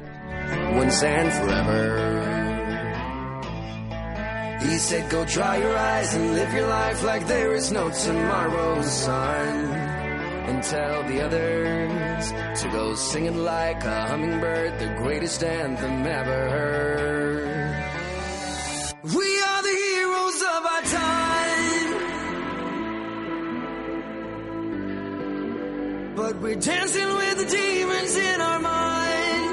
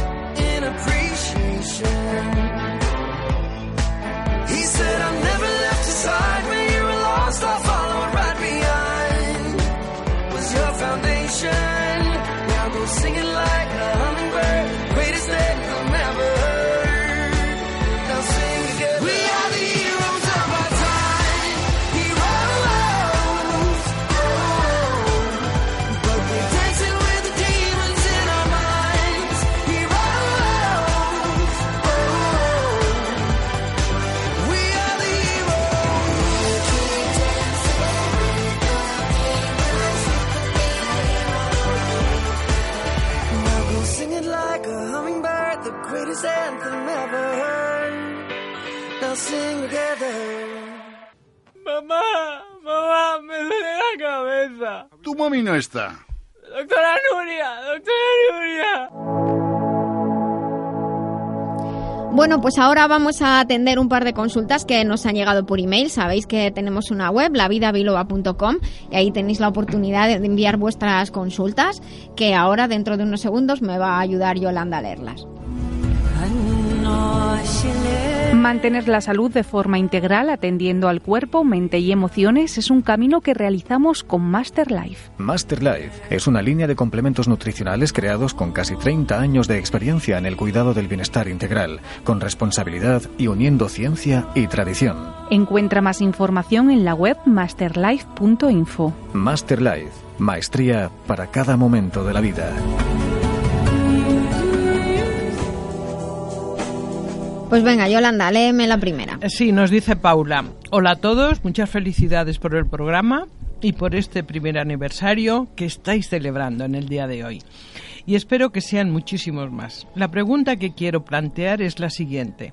Con estos cambios de tiempo noto que me duele la cabeza. Es un dolor así sordo, no fuerte, pero me da la sensación de mareo y me duelen las sienes. Prefiero no tener que tomar analgésicos si no me hace falta. ¿Qué me puede recomendar, doctora? Pues bueno, la verdad es que siempre que recibo consultas de este tipo, saben que, aparte de, de- de tomar algo que podemos hacer, siempre tenemos que cambiar algunos hábitos de nuestra vida, porque vivimos inmersos en el entorno, en el medio ambiente, y lógicamente no estamos aislados y el medio ambiente nos afecta. Hay personas que incluso 48 horas antes de que vaya a cambiar el tiempo, por ejemplo, empezar a llover o nublarse o una niebla, lo notan y les empieza a doler la cabeza. Pero coincide que esas personas normalmente son especialmente sensibles también a nivel emocional y mental y suelen tener muchas contracturas. Si este es el caso de Paula, lo que les recomiendo también es hacer ejercicios, movilizar el cuello, movilizar la espalda, es muy importante. Si se trabaja mucho tiempo sentado, lo que está haciendo ahora eh, aquí desperezarse, eh, Juliana, si estamos mucho tiempo sentados, pues como digo, hay que moverse, girar la cintura, no la silla, sino girar la cintura y hacer un poquito de ejercicio, adaptado siempre a nuestras posibilidades. Y en muchas ocasiones eh, los dolores de cabeza pues irán paulatinamente minimizándose a medida que conseguimos que nuestro cuerpo esté menos contracturado. Eh, ojalá yo pudiera ayudarle con los problemas de la vida, porque muchas veces son problemas de la vida. Aquí intentamos en este programa y yo pude hacer, como ha contado antes Richie, darle los 100 euros y que se le arreglaran los problemas. Pero lo que le puedo hacer es recomendarle, aparte de estos eh, cambios de hábitos y ese dolor en las sienes, pues nos dice también que puede haber una, una debilidad hepatobiliar, pues le recomendaríamos tomar de la línea Master Life el que se llama Green y el que se llama C Advance. En principio se puede tomar green 20 mililitros al día, suele ser mejor por la noche porque el hígado tiene un, un ciclo nocturno para ayudar a depurar a la sangre. Y Advance es como una especie de una aspirina natural, por así decirlo, un antiinflamatorio natural con vitamina C, con escaramujo, con acerola que nos ayuda a aliviar el dolor, a desinflamar. En cualquier caso, en la página web de Masterlife pueden encontrar algunos kits de detoxificación que yo creo que le vendrían muy bien, por ejemplo, el 2 o el 3. Y si por casualidad ha tomado medicación últimamente, pues siempre una depuración viene bien. Ahora bien, también no me haga como una paciente que últimamente me decía es que no me quiero tomar nada y estaba sufriendo soberanamente. Eso tampoco. Hay veces que la medicación lo que tenemos que hacer es saber utilizarla con sabiduría cuando corresponde, no abusar de ella, pero tampoco hay que sufrir innecesariamente. Y un poquito de calor en el cuello, que también suele venir muy bien. Muy bien. Pues hay una mm, otra consulta que es de Juan Luis, que es muy divertida. A ver. Por lo que cuenta al final. Dice, acabo de escuchar uno de los episodios en el podcast y sinceramente me he quedado muy sorprendido. Nos transmiten mucha alegría y se agradece. Además aprendo mucho escuchando todos los temas que tratan. Qué bien. Me animo a plantear una pregunta. Los fines de semana al revés del mundo, la comida no me sienta bien y no sé por qué. Como en casa de mis suegros, como en casa de mis suegros y siempre comemos cocido y cosas que no habitualmente como yo. Mi mujer, claro, dice que no, pero yo noto que sí. En fin, que voy a tener un conflicto familiar con mis digestiones. ¿Alguna ayudita, por favor, doctora? Bueno, pues la verdad es que no es el primero que le pasa eso, ¿eh? Que llevas tu dieta ahí tan cuidadita, tan cuidadita en tres semanas y llegas los super cocidos de tu suegra que suelen ser terroríficos. Bueno, yo a mi madre ya la tengo dicho que el cocido mío que sea diferente porque yo no me lo puedo comer tampoco. Pero bueno, no queremos crear un conflicto familiar, pero como veas que no eres el primero que le pasan estas cosas, es comer diferente, platos quizás un poco más, más pesados y también a veces es el cambio de horario porque hay muchas personas que a lo mejor comen a la una y media a las dos entre semana y los sábados o los domingos comen a las tres incluso más tarde, se bebe y cosas de esas y entonces pues a lo mejor eh, hay que, yo digo esto por descargar al cocido de responsabilidades.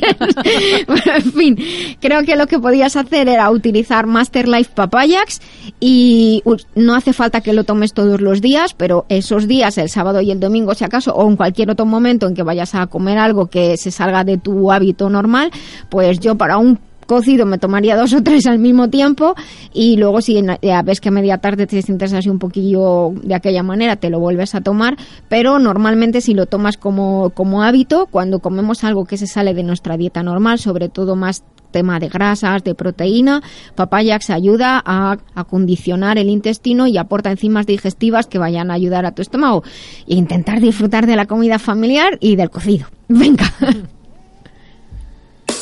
Todo lo necesario para los profesionales de la salud, también tecnología y materiales de fisioterapia y acupuntura de primera calidad con total seguridad en globalmedicalzone.com. Te ayudamos en todo lo necesario para tu práctica diaria. Encuéntranos en globalmedicalzone.com y en el teléfono 697 13 45 22. Porque el bienestar de muchas personas depende de ti. globalmedicalzone.com.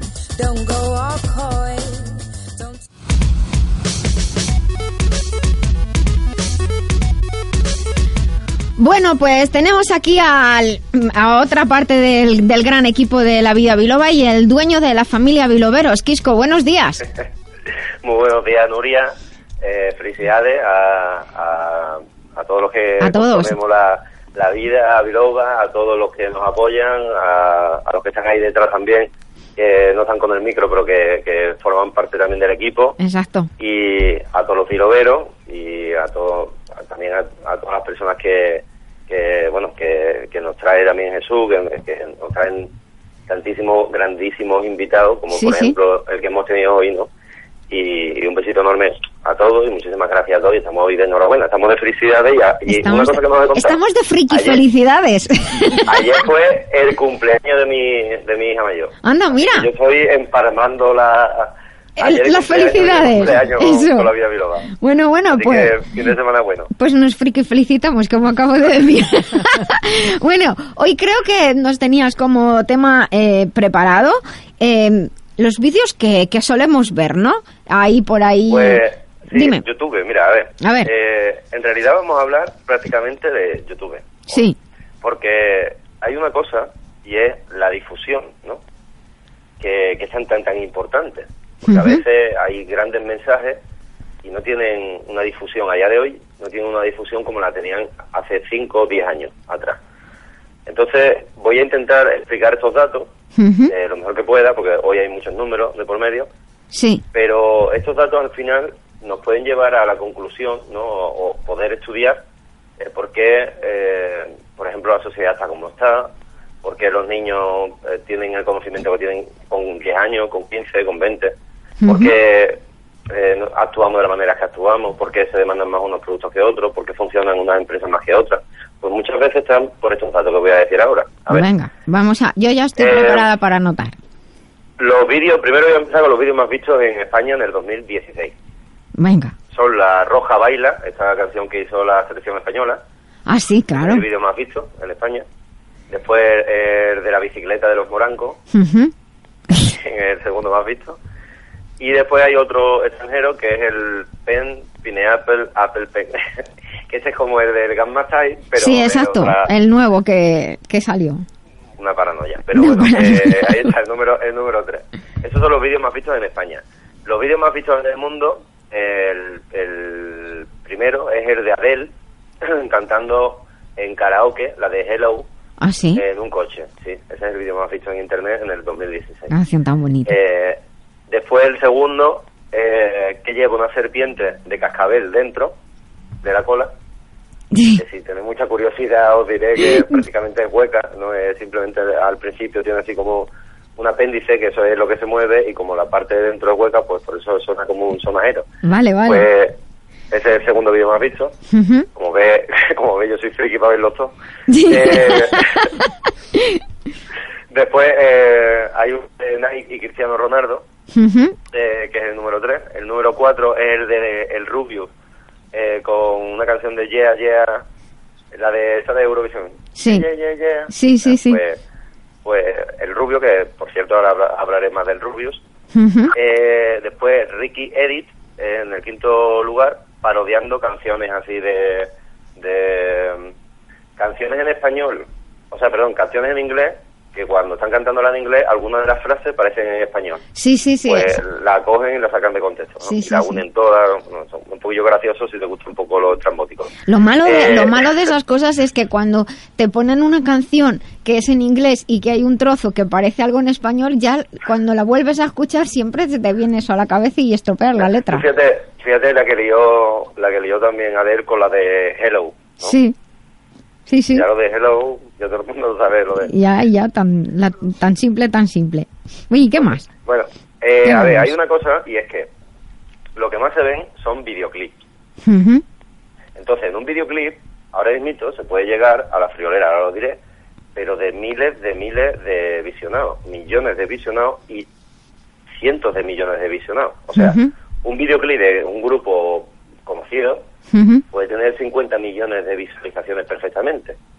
Madre pues todo lo que esté dentro de ese videoclip, el tema marketing no se está aprovechando de la manera que se podría aprovechar, porque a veces no están mirando estos datos con, con eh, el aporte que tienen. Por ejemplo, ya hay grandes marcas que sus coches los estrenan eh, antes en videoclip que, que la realidad. ¿Para qué? Pues para ver también eh, qué piensan de, del coche, tal, pues La ropa, los maquillajes, seguro, Sí, todo BMW, importa. BMW lo ha hecho con Florida, por ejemplo, y con Sí. otros artistas, o sea que, que hay mucho mucho marketing y cada vez supongo que va a haber más, porque es que estos números son flipantes. Bueno, el videoclip más visto en el 2016 es un grupo que se llama Fit Harmony, que aquí a lo mejor, eh, bueno, sí lo conocemos por una canción así movidilla, y es el grupo que, uno de los grupos que más eh, tienen millones y millones y miles de millones de, de, de visitas, ahora lo diré también.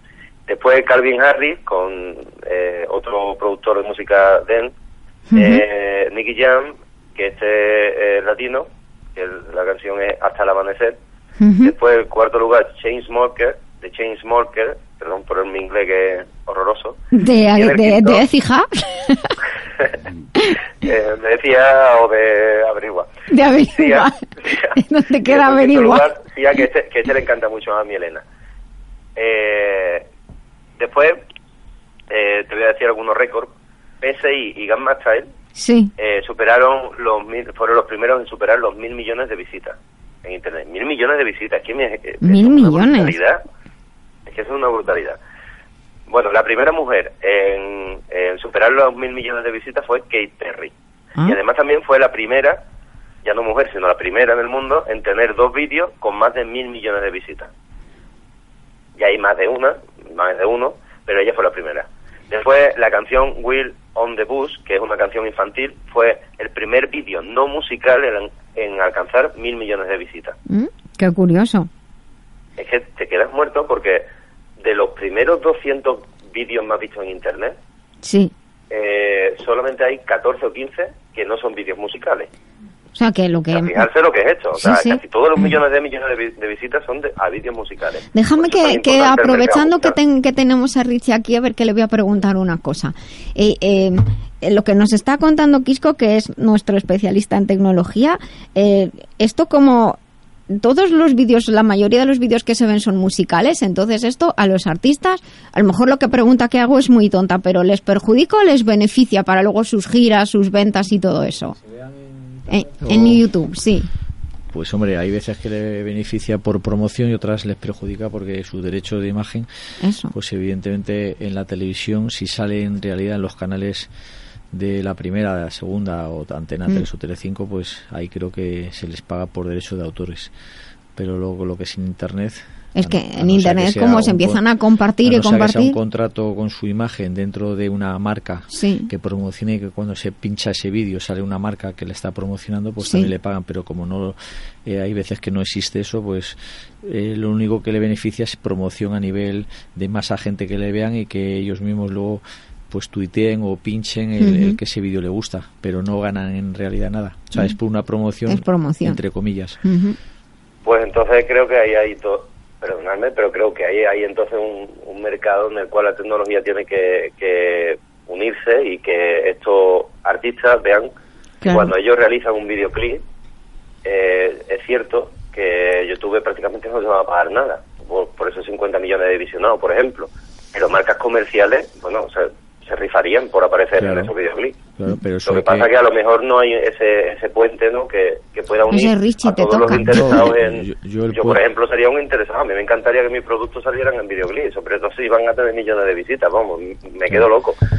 ¿Me entiendes? Entonces, supongo que habrá muchísimas empresas de que se puedan permitir eh, apostar por, por eso y, y económicamente ahí hay una vía de, de ingresos para el, para el artista, en realidad. Bueno, pero para eso también está la Sociedad de Artistas Intérpretes y Ejecutantes o la Sociedad de Autores, que son los que tienen que encomendar eso. Quiere decir, ellos tienen que hacer una junta ahora con, con todos los artistas de España, porque muchos pueden, otros no van, otros no quieren, otros se quedan en casa. Eso dependía de ellos que yo ahí no me meto, respeto cada uno su opinión, pero pienso que entre todos se tendrían que apoyar, porque no es lo mismo en el buen sentido de la palabra que antes sí estaba de moda los pecos que ahora evidentemente pues venden nada o venden poco y, y ahora pues David Bisbal pues vende hasta detrás de la taza el váter, ¿no? ¿Por qué? Porque está claro que, que está la cosa entre una de cal y otra de arena, ¿no? Entre comillas.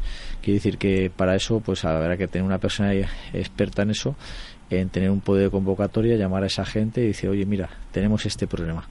¿Qué queréis? ¿Esto hacerlo así o así? Entonces ellos se ponen de acuerdo, dan un voto y ese voto pues entre todos los artistas pues el que se pongan de acuerdo para pues- lo que estáis vosotros tramando aquí que es que me habéis cogido un fuera de juego Totalmente. me está- me cuando está- me ha dicho ya que me ponga pues yo como siempre digo como dice Dios si hay que ir pues se va ¿no? me está, me está contando No, yo- aquí. yo Teresa, Teresa el aporte. Sí.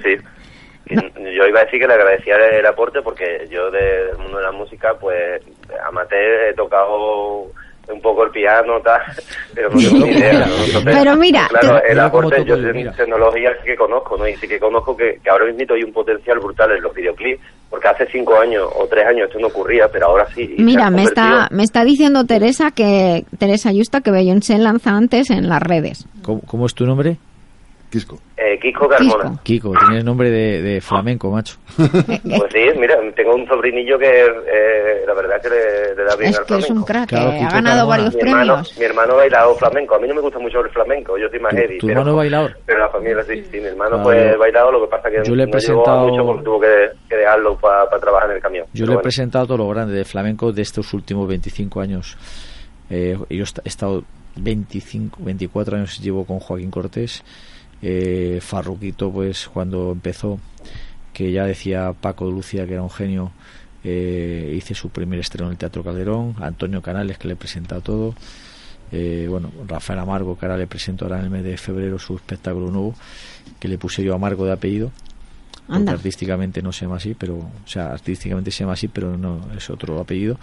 Y, y la verdad que el flamenco es, es la cultura del que no entienda flamenco porque es como los toros. ¿Quién entiende toro? La vaca, ¿no?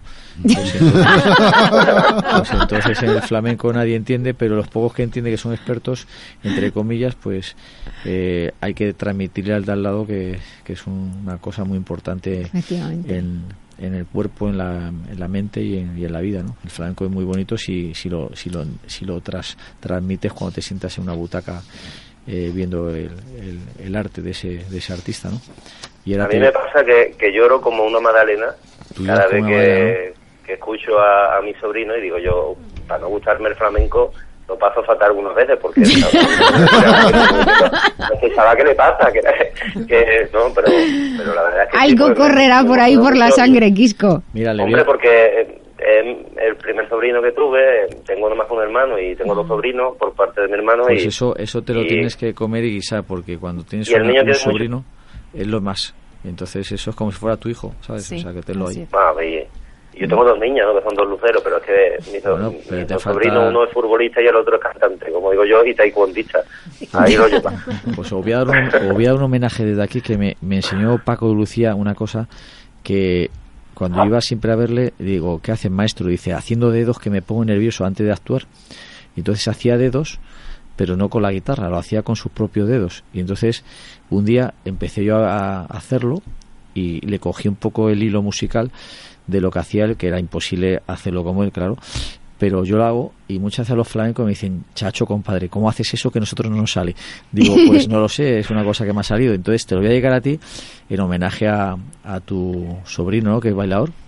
Cantante. Y cantante, No, no, perdón, cantante, cantante, y bueno, y luego aquí a, a todas estas maravillosas mujeres y a Jesús y al doctor que me están viendo aquí con los ojos como yo, Claudio, así, de, de- de- lateral, de lateral, ¿no? Y va, y va así un poquito, va. A ver.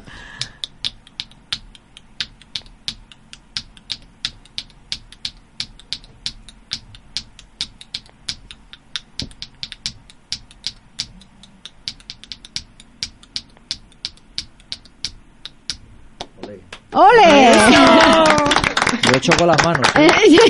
Ay, ay. Lo he hecho con las manos. Debemos que poner, debemos que tú ves cosas como esta, debemos que poner el streaming, Nuria, pronto. ¿eh? Eso sí, no te preocupes. No, En palmas eso estamos. Mallorca, que esas se van fuera de compás. Las palmas por bulerías, al compás de la guitarra y mi compás de Paco Lucía tampoco es, es con los dedos. Con Sí, los sí. dedos, que lo he Sí, hecho, que sí, están de verdad. testigo de Jehová Sí. aquí todos. Sí, sí, sí. Así te crees que es con las palmas. Nada.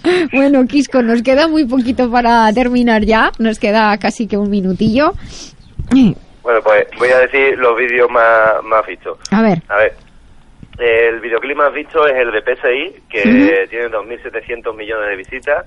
El segundo, Wiz Khalifa, con 2.400 millones de visitas. Justin Bieber, 2.200 millones de, de visitas.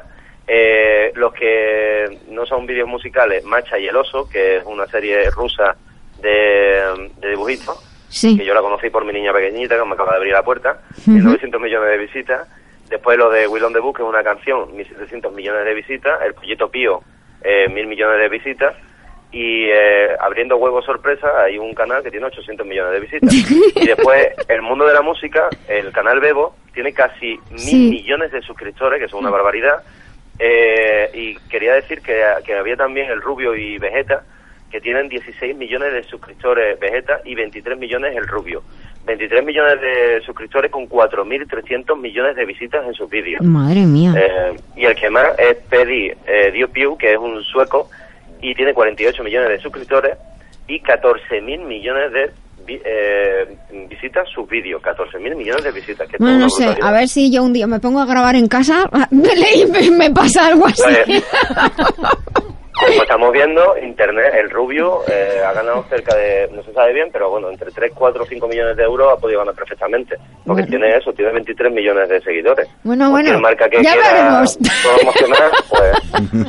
Ya el mundo de la música, el mundo de la música creo que debe de hacer más como los youtubers están haciendo. Al principio los youtubers eran eh, personas que, ju- que juegan al videojuego. Sí, efectivamente. Y a través de eso, pues, han hecho lo que están haciendo ahora. Compartir Bueno, su pues, vida música prácticamente. Creo que tiene un potencial brutal explota muchísimo mejor su- sus derechos de imagen, pues todo, y toda la industria que está, que está apoyando a la música desde siempre. O sea que, Bueno, Quisco, que pues tenemos que, que ir terminando ya. Muchísimas Muchísimas gracias por siempre por tu Gracias trabajo, por todos los datos que nos aportan, que nos abren además otra visión de la vida. Y estamos en un programa de salud y bienestar, pero siempre decimos de felicidad. Todo aquello que nos aporte sentirnos bien, sentirnos mejor y ser más felices es, es bienvenido. Muchísimas gracias por ser parte de esta familia, Quisco.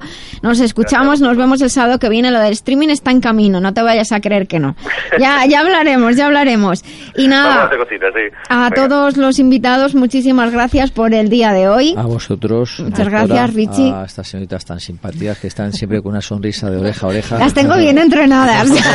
No, pero, pero es que eh, impo- es importante por la mañana que la gente se ría, porque así eso es grandeza, es, Di que es sí. que el corazón palpita y, y luego el doctor, el filósofo, que, que se pone a hablar y es como si fuera un, un dictador o un, o un- o un presidente del gobierno, ¿no? Porque eh, habla con su voz y todos nos quedamos perplejos ahí con la. Y luego ya Jesús, imagínate que es un hombre que, que siempre está dando buenos consejos y, y diciendo elogios y, y buenos homenajes de, Pues, de a las mujeres, ¿no? Que, exacto. que- Eh, le gusta, le gusta. Pues esperamos tenerte otro día. Yo soy bisexual, que lo sepáis. Vale, perfecto. Me gusta una y me gustan dos. Vale. Luego a las tres me voy a casa. Bueno, pues nada. Hasta el sábado que viene, vivan con nosotros la vida biloba.